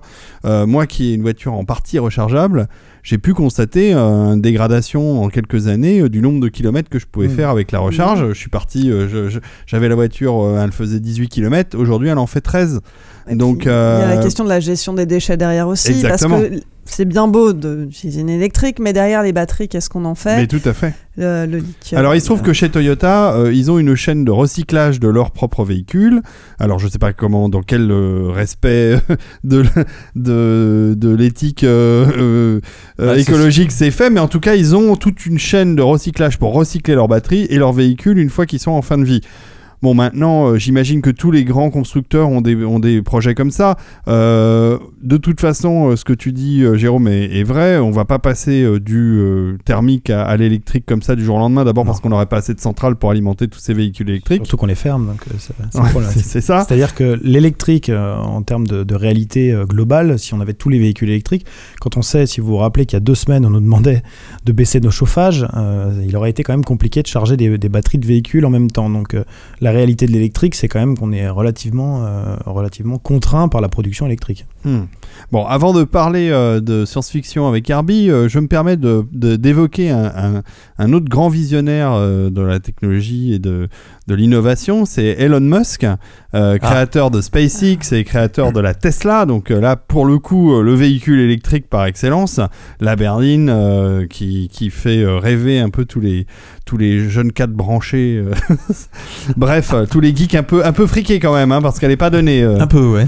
En tout cas, euh, je suis en train d'écouter, puisque je- je fais- j'écoute beaucoup de livres audio, c'est ma nouvelle marotte depuis quelques temps, euh, la C'est marrant, on croirait que t'as un intérêt dans le secteur. Mais tout à fait, j'ai une, une collection qui s'appelle Ardigan que je vous recommande d'écouter euh, chez Audible, audible.fr qui est notre diffuseur euh, numérique. Petite Et- page de pub. Exactement. Et puis ça vaut, ça vaut le coup. Non, franchement, ça vaut le coup d'écouter du livre audio. En tout cas, en voiture, c'est bien pratique. Et en ce moment, je suis en train d'écouter la bio d'Elon Musk. Alors, j'en suis qu'à la moitié, mais euh, c'est très très intéressant parce que Elon Musk, euh, justement, tu parlais des problèmes d'alimentation énergique, en énergie pour ses voitures. Et ben, lui, il a euh, construit, il a, enfin, il a investi dans l'énergie solaire. En plus d'investir dans la voiture électrique euh, et donc de développer euh, la voiture électrique, il a parallèlement à ça, investi dans des centrales à énergie solaire, alors qui sont des principes, euh, principes, enfin des, des centrales principalement à base de panneaux euh, Mhm. photovoltaïques, donc c'est peut-être pas la meilleure solution en termes euh, de, d'écologie, mais en tout cas, il a créé des centrales avec un réseau de distribution totalement parallèle à celui qui existait déjà aux États-Unis et qui alimente ces superchargeurs pour ces superbes voitures. Et voilà, c'est, voilà une réflexion euh, industrielle globale où le constructeur réfléchit non seulement à, à son véhicule, mais aussi à la manière euh, de l'alimenter. Donc, euh, Ah, tu as un phénomène un petit peu similaire avec euh, les acteurs comme euh, Google, je crois qu'Amazon s'y met un peu et Facebook, qui sont des gros consommateurs d'énergie pour leur data center, Bien leur sûr. centre de Mhm. données, et qui eux aussi investissent énormément pour produire eux-mêmes l'énergie électrique qu'ils Mhm. consomment. Voire créer des data centers. euh, je sais que euh, à un moment, euh, OVH, on avait fait la promo, qui sont euh, dans des régions où il y a beaucoup de vent et donc euh, ils se servent de, ils se servent de- du refroidissement naturel Mhm. pour refroidir une partie de, leur, euh, de leurs ordinateurs. Il y avait Ah, c'est un data toujours ça de center prix, hein. comme ça avec une rivière euh, glacée qui passait en dessous. Euh. C'est bien ça, c'est une bonne, c'est une bonne solution. En tout cas, euh, je vous recommande l'écoute de la, de la bio d'Elon Musk. Euh, comme je vous dis, je sais pas, j'ai pas encore fini de l'entendre, mais ce que j'en ai déjà entendu, c'est assez passionnant. C'est, c'est absolument fascinant pour les gens qui s'intéressent au développement technologique de voir comment de, rien du tout, on, on va, ils vont construire une fusée puisque c'est l'aventure de SpaceX et, et ça fait. Ça fait délirer parce que ce type-là, c'est quand même attaqué à des complexes militaro-industriels extrêmement puissants, voire à des Mhm. États et euh, à la force de sa volonté euh, qui, et de son ego surdimensionné, parce que c'est le cas, euh, il a réussi à, à faire jaillir de terre un, un lanceur fonctionnel. Et quand on écoute euh, cette histoire, c'est assez, euh, c'est assez fascinant. Et alors après, il fusionne ces deux branches et il fait la fusée électrique, c'est ça C'est ça. Et il y a aussi, il y a aussi l'Hyperloop derrière. euh. Alors je sais pas, si il a investi un tout petit peu dans l'Hyperloop, mais euh, mais il est pas à l'origine du projet, je crois pas. Euh, C'est- quoi ça C'est le c'est le, le train. ah, c'est- euh, lui, Ah oui. qui a Hmm. lancé le projet de recherche, mais en fait, il l'a laissé ensuite en open source en disant Moi, j'ai déjà trop de, cho- trop de choses Ouais. sur le feu, Alors c'est ça qui est intéressant, c'est quand allez-y on, contribuer. Quand on écoute sa bio, on se rend compte que ses créations euh, comme PayPal, en fait, c'est pas lui, euh, c'est euh, c'était une boîte concurrente qu'il a absorbée, qui était en totale concurrence avec ce que lui il avait créé, et les options de PayPal n'étaient pas du tout les siennes. Et finalement, il s'est carrément fait déposséder de sa boîte avant qu'elle soit rachetée par eBay. Donc, il a fait beaucoup d'argent dessus, mais c'était pas c'était pas sa création. Que Tesla, c'est pareil, c'est pas sa création, Ah, c'est la création de deux gars dans lequel il a investi massivement et, et il a eu euh, le courage d'investir parce que peu de gens y croyaient. Et par contre, SpaceX, euh, c'est plus lui, enfin c'est plus euh, et beaucoup de son argent. hein, il Ouais, en a mis là, énormément. hein. C'est quelqu'un qui investit là où euh, il faut. Là oui, bah, il là y a où, du nez. là où d'autres n'investiraient pas en tout cas, parce que il est, il est, euh, Il fait des paris, quoi. il fait des gros gros paris. Bon bah en tout cas, euh, écoute Jérôme, euh, j'en ai appris euh, pas mal. Maintenant, je sais exactement quoi faire avec ma Prius, donc euh, il va falloir que je prévoie un petit budget pour réinstaller un, un boîtier, à moins Bon, qu'on s'arrange. On en reparlera. on Voilà, c'est là-dessus. Alors, est-ce que vous faites le décalaminage pour les lendemains de soirée trop arrosés? Ça, c'est une bonne question. Ouais, on me pose souvent la question, euh, ou les perfusions de décalaminage. Petit coup d'hydrogène là. Et, et, euh, les piles à hydrogène, euh, c'est un truc auquel tu crois ou Oui, j'y crois beaucoup, beaucoup plus qu'à l'électrique, puisque se servir de l'énergie bleue pour créer de l'énergie, c'est quand même beaucoup plus euh, logique dans, dans les, dans les énergies d'avenir que d'aller euh, produire de l'électricité, même si, comme on le disait, il y a des solutions pour l'électricité, euh, l'hydro-marin, etc. Il y, a, il y a plein de Oui, choses mais le qui, problème, c'est le arriver. Et après, c'est le stockage. Ah, c'est depuis, j'allais dire, depuis qu'on, qu'on- ça fait plus d'un siècle maintenant qu'on maîtrise l'énergie électrique et le stockage reste quand même, euh, Ouais. avec, Le- avec la perte en, en distribution, c'est probablement les deux grands obstacles Et- et le euh, lithium, encore à, à euh, abattre, quoi. Et le lithium n'est pas, euh, N'est pas Parce la que- solution. fini, hein. Parce Ouais. que si, si on stockait aussi facilement l'énergie électrique qu'on peut stocker euh, l'eau ou le blé, euh, il y a beaucoup de, de défis euh, dans ce domaine qui n'en seraient plus du tout. Bien sûr. Mais Post Carbone, qui est un qui, qui était défaitiste, vous dirait que certains euh, certains euh, prévisionnistes disent que même avec une énergie infinie, euh, l'humanité est quand même perdue. Donc euh, ça, ça- c'est bon, ça, ça fait plaisir qu'il soit pas là ce soir parce que je pense qu'il nous aurait plombé le moral. Moi, je suis un grand optimiste, donc il n'y a pas de problème. Non, non, mais en plus, euh, en plus, en tout cas, moi, ça m'a fait, euh, ça m'a bien, ça m'a bien plu. C'est pour ça que j'ai eu envie de consacrer une émission. euh, cette histoire de, de super éthanol, de flex fuel, tout ça, ça m'a fait délirer. Et, et alors, je crois vraiment, enfin, j'espère que que ça, ça va, ça va permettre à, à nos auditeurs, hein, ils sont quelques milliers à, à télécharger le podcast, à- de découvrir Tout ça. ça, Ouais, ouais, quelques, quelques milliers, voire euh, plus d'une dizaine de milliers parfois, euh, si le sujet en vaut la peine. En tout cas, euh, Là, non, c'est le cas. c'est non, je pense que c'est le cas et c'est vraiment allez voir le site, hein, euh, donc euh, flexfuel du 6 compagnie.com, compagnie à l'américaine euh, avec un Y. Euh, et vous pourrez euh, regarder un peu euh, toutes les activités de cette entreprise française, on le rappelle. Exactement. Euh, qui et- produit en France. et qui produit en France et, et franchement on, enfin on se doutait enfin je me doutais pas que ma, ma bagnole pourrait pour- pour- je me disais quand même j'ai une voiture moderne et tout mais non il y a quand même encore des choses à faire euh, des, des, des, des trucs à améliorer donc euh, On n'arrête pas le progrès. on n'arrête pas le progrès exactement bon on va se tourner vers Herbie qui nous va carrément nous parler d'a- d'après-demain de, de très très loin hein Entre autres. tu es prêt pour ta rubrique? Oui. c'est parti alors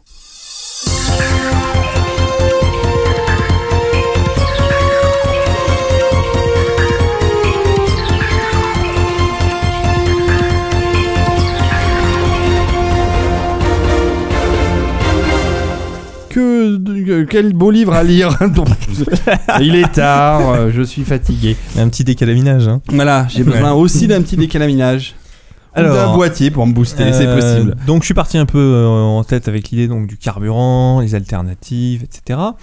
Alors euh, le problème de, de- du carburant, c'est pas forcément un sujet et éventuellement son absence, c'est pas forcément un sujet qui est central à beaucoup de, de science-fiction, mais c'est un sujet qu'on retrouve quand même souvent un petit peu en toile de fond, ou à gauche ou à droite.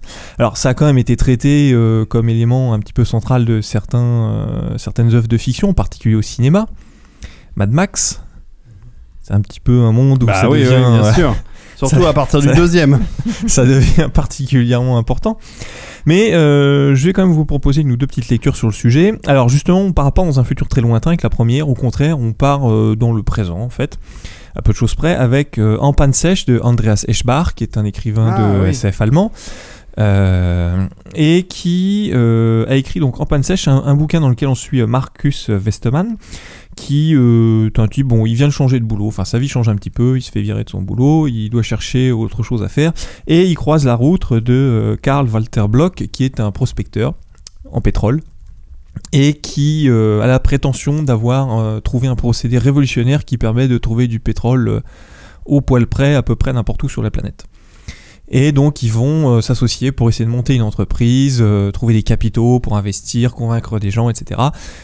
pour trouver plus de pétrole. En parallèle de ça, euh, un gisement dont je n'ai plus le nom, mais qui est le plus gros gisement de pétrole du monde et qui est en Arabie Saoudite, voit soudainement sa production décliner. Donc c'est exactement, alors on n'est pas dans le monde euh, post-pic du pétrole, mais on est juste au début du commencement du pic du pétrole. Et euh, la, diminution de production que représente ce gisement, l'auteur le dit très bien dans le texte, est, très minime. C'est peut-être, euh, je vais dire, 2-3 millièmes de la production mondiale. Mais malgré tout, ça suffit pour déclencher un effet boule de neige, une hausse très très forte du prix du pétrole, bien supérieure à celle qu'on connaît, et donc le, monde qui soudainement doit trouver une, façon de s'adapter euh, à ce changement un peu brusque. Et euh, alors c'est un récit en deux temps en plus parce qu'il se passe certains événements, donc c'est une forme de thriller un peu où on suit un avant et un après euh, certains événements. Et euh, d'une part, Eshbar nous montre donc un petit peu ce que peut ressembler le monde de, de peut-être dans six mois. Et à côté de ça, une réflexion vraiment intéressante sur le pétrole, euh, sur ce que ça apporte en termes d'économie, euh, sur la façon dont il est géré, et aussi sur tout ce qui est géré un petit peu, tous les mensonges qui entourent le pétrole, en particulier sur les réserves de pétrole. Et euh, j'invite d'ailleurs l'auditeur un peu curieux à se renseigner, à regarder entre autres sur Wikipédia et ailleurs, la question des réserves de pétrole de l'OPEP ouais puisque les, les quotas de production des pays de l'OPEP sont en fonction des réserves de pétrole de l'OPEP, et que donc tous les ans, les, produ- les, les pays de l'OPEP trouvent miraculeusement euh, de quoi étendre leurs réserves à Ouais. hauteur de la production annuelle. Mm. Voire soudainement les doubler quand subitement ils ont un besoin pressant de... Voilà. Donc il y a beaucoup de questions autour de ça, et puis aussi tout simplement de est-ce qu'on peut exploiter réellement le pétrole, enfin qu'est-ce qui est exploitable et qu'est-ce qui ne l'est pas? Il y a on les- parlait les des sables, bitumineux, tout à l'heure ouais. aussi des, mais on trouve parce qu'effectivement on peut trouver du pétrole à peu près partout dans le sol. Mais, euh, Mais à quel en prix? quantité, voilà, à quel prix Alors, et en le, quelle quantité. quand le baril est à 50 dollars ou 60 dollars comme c'est en ce moment, euh, les sables bitumineux sont plus rentables. Non, quand non. ça dépasse les 100 dollars, ça devient intéressant. Donc évidemment, les ressources fluctuent, euh, les, les disponibilités fluctuent en fonction du prix du baril. Exactement. Et, euh, et il est clair que le jour où les réserves classiques, c'est-à-dire les grands puits de pétrole saoudiens, vont commencer à se tarir, Tu veux, euh, le prix va monter. dire, sorte de terre un petit peu, un petit peu pour, pour trois fois rien. les prix vont monter et à partir du moment où ils vont monter, ça va ouvrir de nouveaux champs d'exploration et de nouvelles et, et, euh, les sables bitumineux vont redevenir intéressants. Donc donc, euh, donc euh, voilà, c'est on en a on va encore pouvoir pour un à nouveau moment. ouais. cramer la Ouais, forêt c'est ça, pour, on pourra pour cramer la exploiter forêt. Post-carbone va être content. Donc, enfin, le donc l'ouvrage reste malgré tout un thriller, hein, donc qui se lit avec un bon rythme, euh, assez bien, assez bien écrit. Donc euh, ça, je c'est un bon pavé. Hein, ça faisait, je crois, dans les 600 et quelques pages en, en- en grand format. Et euh, je suis pas sûr qu'il ait été repris en poche depuis. euh, ça faudrait euh, vérifier. Faudrait je, je vérifier. vérifierai. Mais Tu vérifieras. donc ça, c'était une bonne lecture. Alors maintenant, si on se pro- propulse plus loin dans le monde là, vraiment du poste du pétrole, je vais vous parler brièvement d'un ouvrage que j'ai déjà présenté, qui est La fille automate de Paolo Bacigalupi, où on est là cette fois euh, dans un monde post-pétrole, donc euh, le monde et l'industrie s'est adapté. Euh, on a recréé par génie génétique des mammouths pour déplacer des charges lourdes, on a poussé l'art des mécanismes à ressort dans ses ultimes retranchements, donc la voiture à ressort. Et on est en Thaïlande, un pays qui a construit sa fortune dans l'avenir. C'est la fille automate en, en un seul mot. Hein. C'est pas la fille automate. Non, non. Non, mais c'est ce que j'ai cru quand, je- quand tu en as parlé. Non. C'est- ça n'a rien à voir avec les euh, tomates. non. hein. C'est automate comme, un, comme un robot, automate, comme, un robot. automate. Non, mais précisons. hein, parce Oui. que Oui, Sinon, on- après, si les gens cherchent la fille automate, et d'ailleurs, c'est. Voilà, bref. Et la, la- la Thaïlande du futur a construit euh, son, son pouvoir en fait sur le stockage euh, du patrimoine génétique des semences. Oui, un peu comme fait Monsanto. Voilà, un petit peu. Ah, finalement, ça a quand même à voir avec les tomates, quoi. Aussi. Et donc, euh, on suit. euh, c'est un peu un forme de, de, portrait en creux, en fait, parce que la, fille automate, qui est le, le, titre de, ce, de cet ouvrage, c'est un personnage dont on n'a jamais réellement le point de vue, mais on voit un petit peu les personnages qui, ravi- qui autour de, de, ce, de cette femme. Et c'est un bouquin, euh, c'est vraiment un très bon bouquin, qui en plus a raflé toute une quantité de prix. Et euh, l'auteur a continué un peu à exploiter euh, les thématiques autour de l'environnement parce que euh, dans ses ouvrages suivants, qui décrivent une autre série, on est par contre là dans des problèmes liés à la crise de l'accès à l'eau. Et c'est un auteur, moi je suis un peu sur Twitter et qui tweet assez régulièrement sur les problèmes d'eau, parce qu'aux États-Unis ils ont de plus en plus de problèmes. La, Californie a connu plusieurs années de sécheresse extrême. D'autres États sont en train d'avoir les mêmes problèmes. Il y a des problèmes de gestion d'aquifères. Et là, d'ailleurs, en ce moment, euh, il y a toute une partie des États déjà dans lesquels, au niveau du climat et de la nature, on est déjà rentré dans le printemps avec des semaines et des semaines d'avance. Donc, c'est un auteur qui est extrêmement euh, sensibilisé à toutes ces questions et qui les suit de près. D'accord. Alors ensuite, Le euh, Grand Prix de l'imaginaire 80 de oui, et 2013. puis en anglais, je crois qu'il a eu le Hugo, le Nebula. euh, et Ouais, enfin, etc. un livre Enfin, à lire. ouais, à, lire vraiment. Pas facile, hein, je vous le dis, pas facile d'accès, mais euh, Ils appellent le, ça vraiment du, intéressant. du biopunk. Après le steampunk. ouais, bon, c'est pas. je- Non, bon, Non. d'accord. Ok. Alors ensuite, euh, je suis parti un petit peu sur l'idée, au-delà du pétrole, euh, un peu sur l'idée de la ressource euh, rare et de la ressource précieuse, indispensable euh, à une économie, à une société. Alors en, ex- en SF, il y a un très très bon exemple, qui est un grand classique du domaine, c'est Dune. Bah oui. Dune, dans lequel on a un empire interstellaire, euh, dans lequel euh, les voyages entre les systèmes stellaires sont possibles grâce à l'épice qui offre une forme de préscience qui permet de faire euh, de, de prévoir les, les déplacements euh, en, en hyperespace. Et cette épice ne se trouve que sur une seule planète, Arrakis, Arrakis. qui est donc le qui n'est pas le, le- le- le centre du pouvoir impérial en soi, mais qui est en réalité le centre de fait économique de cet univers. Et le contrôle de cette planète étant refilé euh, à différents gestionnaires. Et donc on va suivre euh, une, une maison noble à qui on file nouvellement ce contrôle et qui se retrouve embringuée dans tout un- un- toute une histoire de complot, euh, pour ceux qui connaissent pas déjà cette histoire. Et alors c'est un bouquin des années 60, je crois, Ouais. tout début des années 60, euh, que Herbert a eu beaucoup de mal à faire publier à l'époque d'ailleurs. C'est un bouquin euh, extrêmement marquant dans le genre, qui laisse vraiment des images euh, assez particulières. Et on va suivre, entre autres, on y suit entre autres le- les Fremen, qui sont un peuple qui vit au milieu de cette planète désertique, euh, avec ses vers géants des sables, 1965. cette épice qu'on récolte, et euh, les Fremen qui vivent euh, au milieu de ce désert, en marge de tout le monde, qui recyclent au plus possible l'eau, qui eux, pour eux, la substance qui vaut bien plus que l'épice. Voilà, donc c'est une, une œuvre que je vous invite à lire si vous ne l'aviez pas Bah, fait. Un grand, grand classique chez Robert Laffont. On aillerait demain, mais Ou en pocket, en poche euh, chez Pocket. euh, publié en France en 1970, donc 5 ans après sa parution américaine. Alors, le concept de la ressource euh, centrale est, est importante, on le trouve donc effectivement dans la SF, mais c'est quelque chose qu'on peut aussi retrouver dans la fantasy. Euh, et alors là, j'ai eu deux petites euh, deux, deux- deux idées m'ont traversé la tête. La première, c'est une série qui s'appelle Acacia de euh, David Anthony Durham, qui a été c'est une trilogie qui a été publiée chez, je crois, le Pré au Clair en France et qui a dû être repris chez Pocket.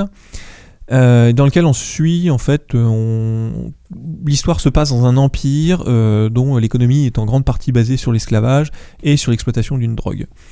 Et euh, l'histoire va commencer quand l'empereur va se faire assassiner et ses quatre enfants vont être euh, éparpillés aux quatre coins de l'empire pour les cacher et les protéger. Alors c'est une grande, euh, c'est une grande histoire un petit peu de fantaisie épique avec des, jeunes hommes, enfin jeunes enfants qui vont devenir des hommes et des femmes, qui vont tenter de reprendre le pouvoir, etc. Avec des batailles et tout ce qui s'ensuit, mais aussi toute une réflexion autour de justement cette économie qui est basée sur l'esclavage et sur la drogue qui permet d'assouvir le peuple. Et c'est, euh, alors c'est une très belle, euh, C'est une trilogie. c'est une trilogie. Alors pour C'est être- au pré au clair. Ouais. A priori, c'est pas en poche. il me semble que ça a été repris en poche, hein. Bah, je- mais je ça vois n'est pas peut-être plus, l'info. mais euh, ce n'est peut-être c'est c'est peut-être plus disponible parce que c'est assez ancien. Bon, c'est Enfin, pas c'est si ancien. vieux que ça. Ouais, ça c'est une date de dizaine d'années. 2008 pour le premier tome. Ouais, 2000. Mais tu sais qu'il y, a- il y en a maintenant des bouquins qui disparaissent des étalages et des collections, euh, parfois à des vitesses euh, assez inquiétantes. Mm. hein. Euh, alors Comme- pour être comme tout à le fait- pétrole. ouais, pour être tout à fait honnête, je n'ai toujours pas lu le volume 2 et 3 de cette série que j'ai depuis belle lurette. mais je compte bien quand même y passer un jour parce que le premier m'a vraiment laissé un très très bon souvenir. Euh, mais ceci dit, euh, je peux me m'arrêter euh, assez, assez- c'est pas une ça, ça finit pas avec des cliffhangers partout. On sent bien que le truc a été construit pour que euh, les choses se lisent euh, sans, sans devoir s'enchaîner. D'accord. Alors. Enfin, le petit dernier, Oui. c'est une autre trilogie. Euh, c'est La guerre du Lotus de Jay Christophe, euh, qui est donc composé de Storm Dancer, Kingsley- Kingslayer et Hansinger. Trois livres qui sont disponibles en français chez Brajlon. Alors, Un excellent éditeur. oui, hein, n'est-ce pas? Euh, Là, on est dans un contexte plus. euh, Acacia, c'était une fantaisie, euh, d'ailleurs, plutôt, plutôt sombre de peau, dirais-je. Là, on est plutôt dans une, une ambiance orientale. On est même, euh, franchement, une ambiance euh, inspiration euh, japonaise. C'est un mélange de fantasy et de steampunk aussi, puisqu'on a des, on a des, des bateaux. Enfin, des bateaux, des, des bateaux dirigeables, un petit peu, vous voyez, ce genre de, délire. Des, un shogun, des samouraïs avec des katanas tronçonneuses. Alors, ça provoque quelques images parfois qui sont peut-être un petit peu. Qui peuvent faire un peu grincer des dents. Mais, euh, et tout ça environné de quelques créatures fantastiques. Et euh, l'histoire est celle de Yukiko, qui est euh, une jeune fille dont le père est un très grand chasseur et à qui le shogun vient d'ordonner de partir chasser une créature C'est même carrément japonais ton truc. Ouais. D'ailleurs, quand on voit les couves, c'est Ah oui. carrément japonais. Et voilà, d'aller chasser une créature mythique, étant entendu que l'échec ne sera pas toléré. Donc euh, là, cette jeune fille partie un petit peu à l'aventure. Et le monde dans lequel, euh, pourquoi je, présente l'ouvrage dans ce, ce cadre de cette émission, c'est que toute l'économie de cet empire repose sur la culture du lotus rouge, qui fournit, qui permet de fournir à la fois une drogue et la source d'énergie utilisée par cette ambiance euh, steampunk. Lotus rouge dont la culture est dévastatrice et pourrit les terres sur lesquelles on cultive le lotus rouge. Donc terres qui ensuite ne sont plus propres à la production de nourriture. Attention, pas de parallèle avec l'éthanol. hein. Non, Rien à voir. Rien à voir. Mais on voit tout de suite quel est le, le- le problème que va poser, que pose à terme ce système économique. Et surtout, en plus, un système dans lequel il y a une guilde qui contrôle justement cette, euh, cette culture et ce raffinement du lotus rouge, donc qui a elle-même un pouvoir, une sorte d'état au sein de l'état. Donc ça fournit pas mal d'ingrédients assez sympathiques pour, euh, pour un, récit euh, plein d'aventures et euh, de merveilleux. Et euh, aussi à côté une, belle réflexion sur le, problème de la culture à outrance, de l'énergie, de, comment en trouver, comment, faire survivre une civilisation industrielle sans détruire l'environnement dans lequel elle est installée. Très bien, très intéressant. Et c'est alors c'est pas considéré ni par ses éditeurs ni par son auteur comme un ouvrage jeunesse ou ce qu'on appelle le young adult en anglais pour les, les, ados, mais euh, c'est un ouvrage qui je pense se lit effectivement très bien euh, dès l'adolescence. hein. Le, ton, euh, les personnages, mais ça se tout en ayant tout en étant aussi accessible aux adultes. Parfait, bah écoute, merci beaucoup euh, Herbie. Clémence, ça t'a donné une liste de lecture Ça m'a donné une chouette lect- de lecture. Par contre, je suis étonné que tu n'aies pas parlé de Ravage. Non, parce que je n'ai pas lu Barjavel. J'en ai un je- paveton. J'ai un Alors, paveton. euh, alors. dans mes centaines de bouquins non lus qui traînent, il y en a, un- il y a un pavé de, Braj- de, de Barjavel, mais je n'ai toujours pas euh, trouvé le temps de m'en occuper. Alors, si on doit ajouter euh, Ravage à la liste de Herbie, je dois dire que je l'ai relu, puisque je l'avais lu petit, je l'ai relu récemment en livre audio. Euh, donc, euh, bah oui, c'est ma marotte, hein, Eh, j'insiste. hein. Euh, et j'ai été extrêmement déçu. C'est un livre qui a énormément vieilli. Ah, je suis qui pas est, euh, que je trouve que, le, que le, les personnages sont, sont, sont pas hyper attachants. Ah, enfin, moi, ça m'a. ça m'a- d'accord. ah bah c'est bien, c'est intéressant. Mais pour le coup, je préfère de loin euh, La Nuit des Temps, des pardon, Temps. que j'adore, euh, que je trouve extrêmement euh, touchant. Et je, je, je- Ravage m'a laissé un goût de, de, de vieux bouquin un peu poussiéreux. Mais alors, c'est mon avis. Hein, je C'est voilà. marrant que tu dis ça parce que moi je l'ai lu, je l'ai encore relu il y a, il y a pas quelques mois, quelques années, enfin récemment, et, euh, et, et je me suis vraiment dit mais c'est c'est dingue. Je suis sûre que si déjà je trouve qu'il était visionnaire, il écrit des choses, il a écrit ça il y a plus de 50 ans. Ah bah, et il y a plus que ça, puisque c'était avant, c'est même avant la Première Guerre mondiale, je crois. Oui. euh, C'est, ah bah, euh, c'est ça doit être de 40, euh, ou 40 la deuxième, tu veux dire. la Deuxième Guerre mondiale, pardon, excusez-moi. 43. 43, bah, on est en plein dedans. 1943. Mais donc voilà, ça fait un paquet de temps et il y a quand même pas mal de choses qui décrit qui je trouve sont, euh, sont assez euh, conformes avec ce qu'on a aujourd'hui Euh, et notamment bah, la place de l'électricité dans la vie. Je me dis si aujourd'hui se passait Non, mais ça, c'est ce clair qui que c'était très visionnaire ce pour qui ça. est décrit dans le livre aujourd'hui, si- s'il arrivait la même chose, il se, enfin, les, les- les conséquences seraient les mêmes. Ouais, pourquoi pas. Non, mais, euh, je- non, mais moi, je te dis, j'ai, pas, euh, j'ai, pas ressenti euh, la petite vibration euh, qui m'avait fait aimer le bouquin à l'époque, mais je peux comprendre qu'on, l'aime toujours. D'autant que, la, alors pour le coup, la fin, qui n'a plus grand chose à voir avec le début de bouquin, est vachement intéressante. Tout ce qui se passe dans cette espèce d'hôpital abandonné et tout sur la fin est vachement flippante et ça pour le coup je trouve que c'est plutôt pas mal. Bref, euh, c'est quand même un classique euh, qu'il faut avoir lu. Euh, dans les classiques beaucoup moins connus, on pourrait parler de de Julia Verlanger, euh, que, qui ont été réédités euh, chez euh, Brajlon en volume, en divers volumes, et de Stéphane Vull aussi. Donc il y a eu des, des... et donc euh, ces deux auteurs, alors Julia Verlanger, euh, alias Gilles Thomas, quand elle écrivait au Fleuve Noir, il fallait qu'elle écrive sous un nom masculin parce que sinon ça vendait pas. a écrit des histoires post-apocalyptiques où il n'y a plus d'électricité, plus d'énergie, plus rien du tout, qui sont excellentes, comme L'autoroute sauvage, si je me souviens bien, et d'autres euh, bouquins dans cette série-là.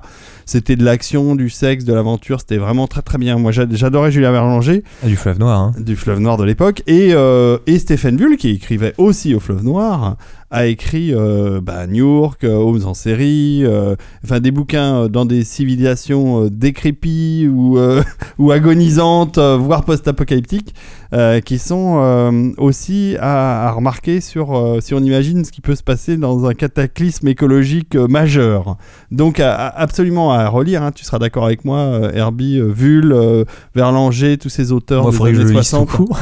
Eh ben écoute, je te le recommande. C'est bon, c'est sûr que c'est une lecture euh, de l'âge d'or, on va dire, le grand Mhm. âge d'or de la science-fiction euh, euh, en général et la science-fiction française, mais mais en tout cas, c'est vrai que c'est des c'est des auteurs passionnants et euh, des auteurs re. Enfin, Julia Verlanger était vraiment excellente. Elle avait un style hyper percutant.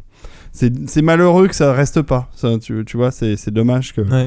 Ça ne soit pas euh, ça ne soit pas et exploité au cinéma parce que pour le coup euh, c'est des bouquins qui sont courts euh, qui sont pleins d'action c'est vraiment c'est vraiment très chouette. Bref si, vu a eu le droit à de l'exploitation euh, ciné puisqu'il a été adapté par Lalou avec Topor avec Moebius dans les années 70 euh, début des années 80 en dessin animé donc si lui il a eu le droit à et avec euh, Kaza aussi euh, pour- non c'était pardon c'était pas Vul c'était euh, Pelot c'était Gandar c'était Pelot je crois Bref, on dit, on, je, m'écarte, je m'écarte du sujet. Ouais, faut pas me lancer sur la SF. Bah écoute, euh, on va s'arrêter là. Hein, c'est déjà pas mal. Il est tard. On va rentrer se coucher. euh, on a fait deux émissions et c'est bien, c'est bien, c'est bien. On- la prochaine fois, on retrouvera, j'espère, de, de sujets aussi passionnants. Euh, merci beaucoup, Jérôme, et non pas Jérémy, d'être venu ce soir. Merci à vous. Je ne sais pas pourquoi je l'ai Merci voulu à vous tous. Jérémy. C'est peut-être parce que ça commence par un G, quelque chose. Ça Euh, m'arrive souvent. hein, Bon, ça va. à ta décharge. Ne, ne, ne m'en veux pas. Euh, non, mais c'était vraiment très intéressant. On a appris beaucoup de choses, en tout cas, sur euh, le Flex Fuel, sur le 85, sur le décalaminage. Donc, euh, allez voir. Vous, enfin, on mettra le, je mettrai le lien, évidemment, dans le billet euh, qui correspond à l'épisode. Euh, merci beaucoup, ami Herbie. Euh, on te retrouve bientôt. Tu auras plein d'autres. on, va, on va essayer de se trouver un sujet sympathique. Ah oui, on va y arriver. On va essayer de récupérer leur ton père aussi. euh. Ça peut être pas mal. Ouais, ça serait bien. Reviens. Merci beaucoup, euh, Clémence. J'espère que tu passes du bon temps avec nous. C'était très chouette, je reviendrai. Et merci pour ta, ta rubrique que je trouve excellente. Donc euh, voilà. euh, ça... Et puis ça manquait le jeu. Hein Ah oui, oui. ça manquait C'est chez un nous. bon complément. Ouais, parce que nous, quand on est vieux, on joue plus, plus trop, les vieux geeks, mais, mais les jeunes ont droit à jouer. Et puis c'est c'est principalement des auditeurs jeunes qui nous écoutent. On est, on est bien d'accord avec ça. Voilà. Suivez-nous euh, sur les réseaux sociaux, arrobase euh, agence 2 geeks, euh, suivez Herbie, arrobase herbefol, suivez Clem, arrobase Clems. K-L-A-I-M-S. Voilà, et suivez-moi, arrobase David Brage, et euh, suivez euh, FlexFuel sur euh, Twitter aussi, et sur Facebook. sur Facebook. Parfait. Bonne fin de soirée à tous les amis, à bientôt. Salut. Salut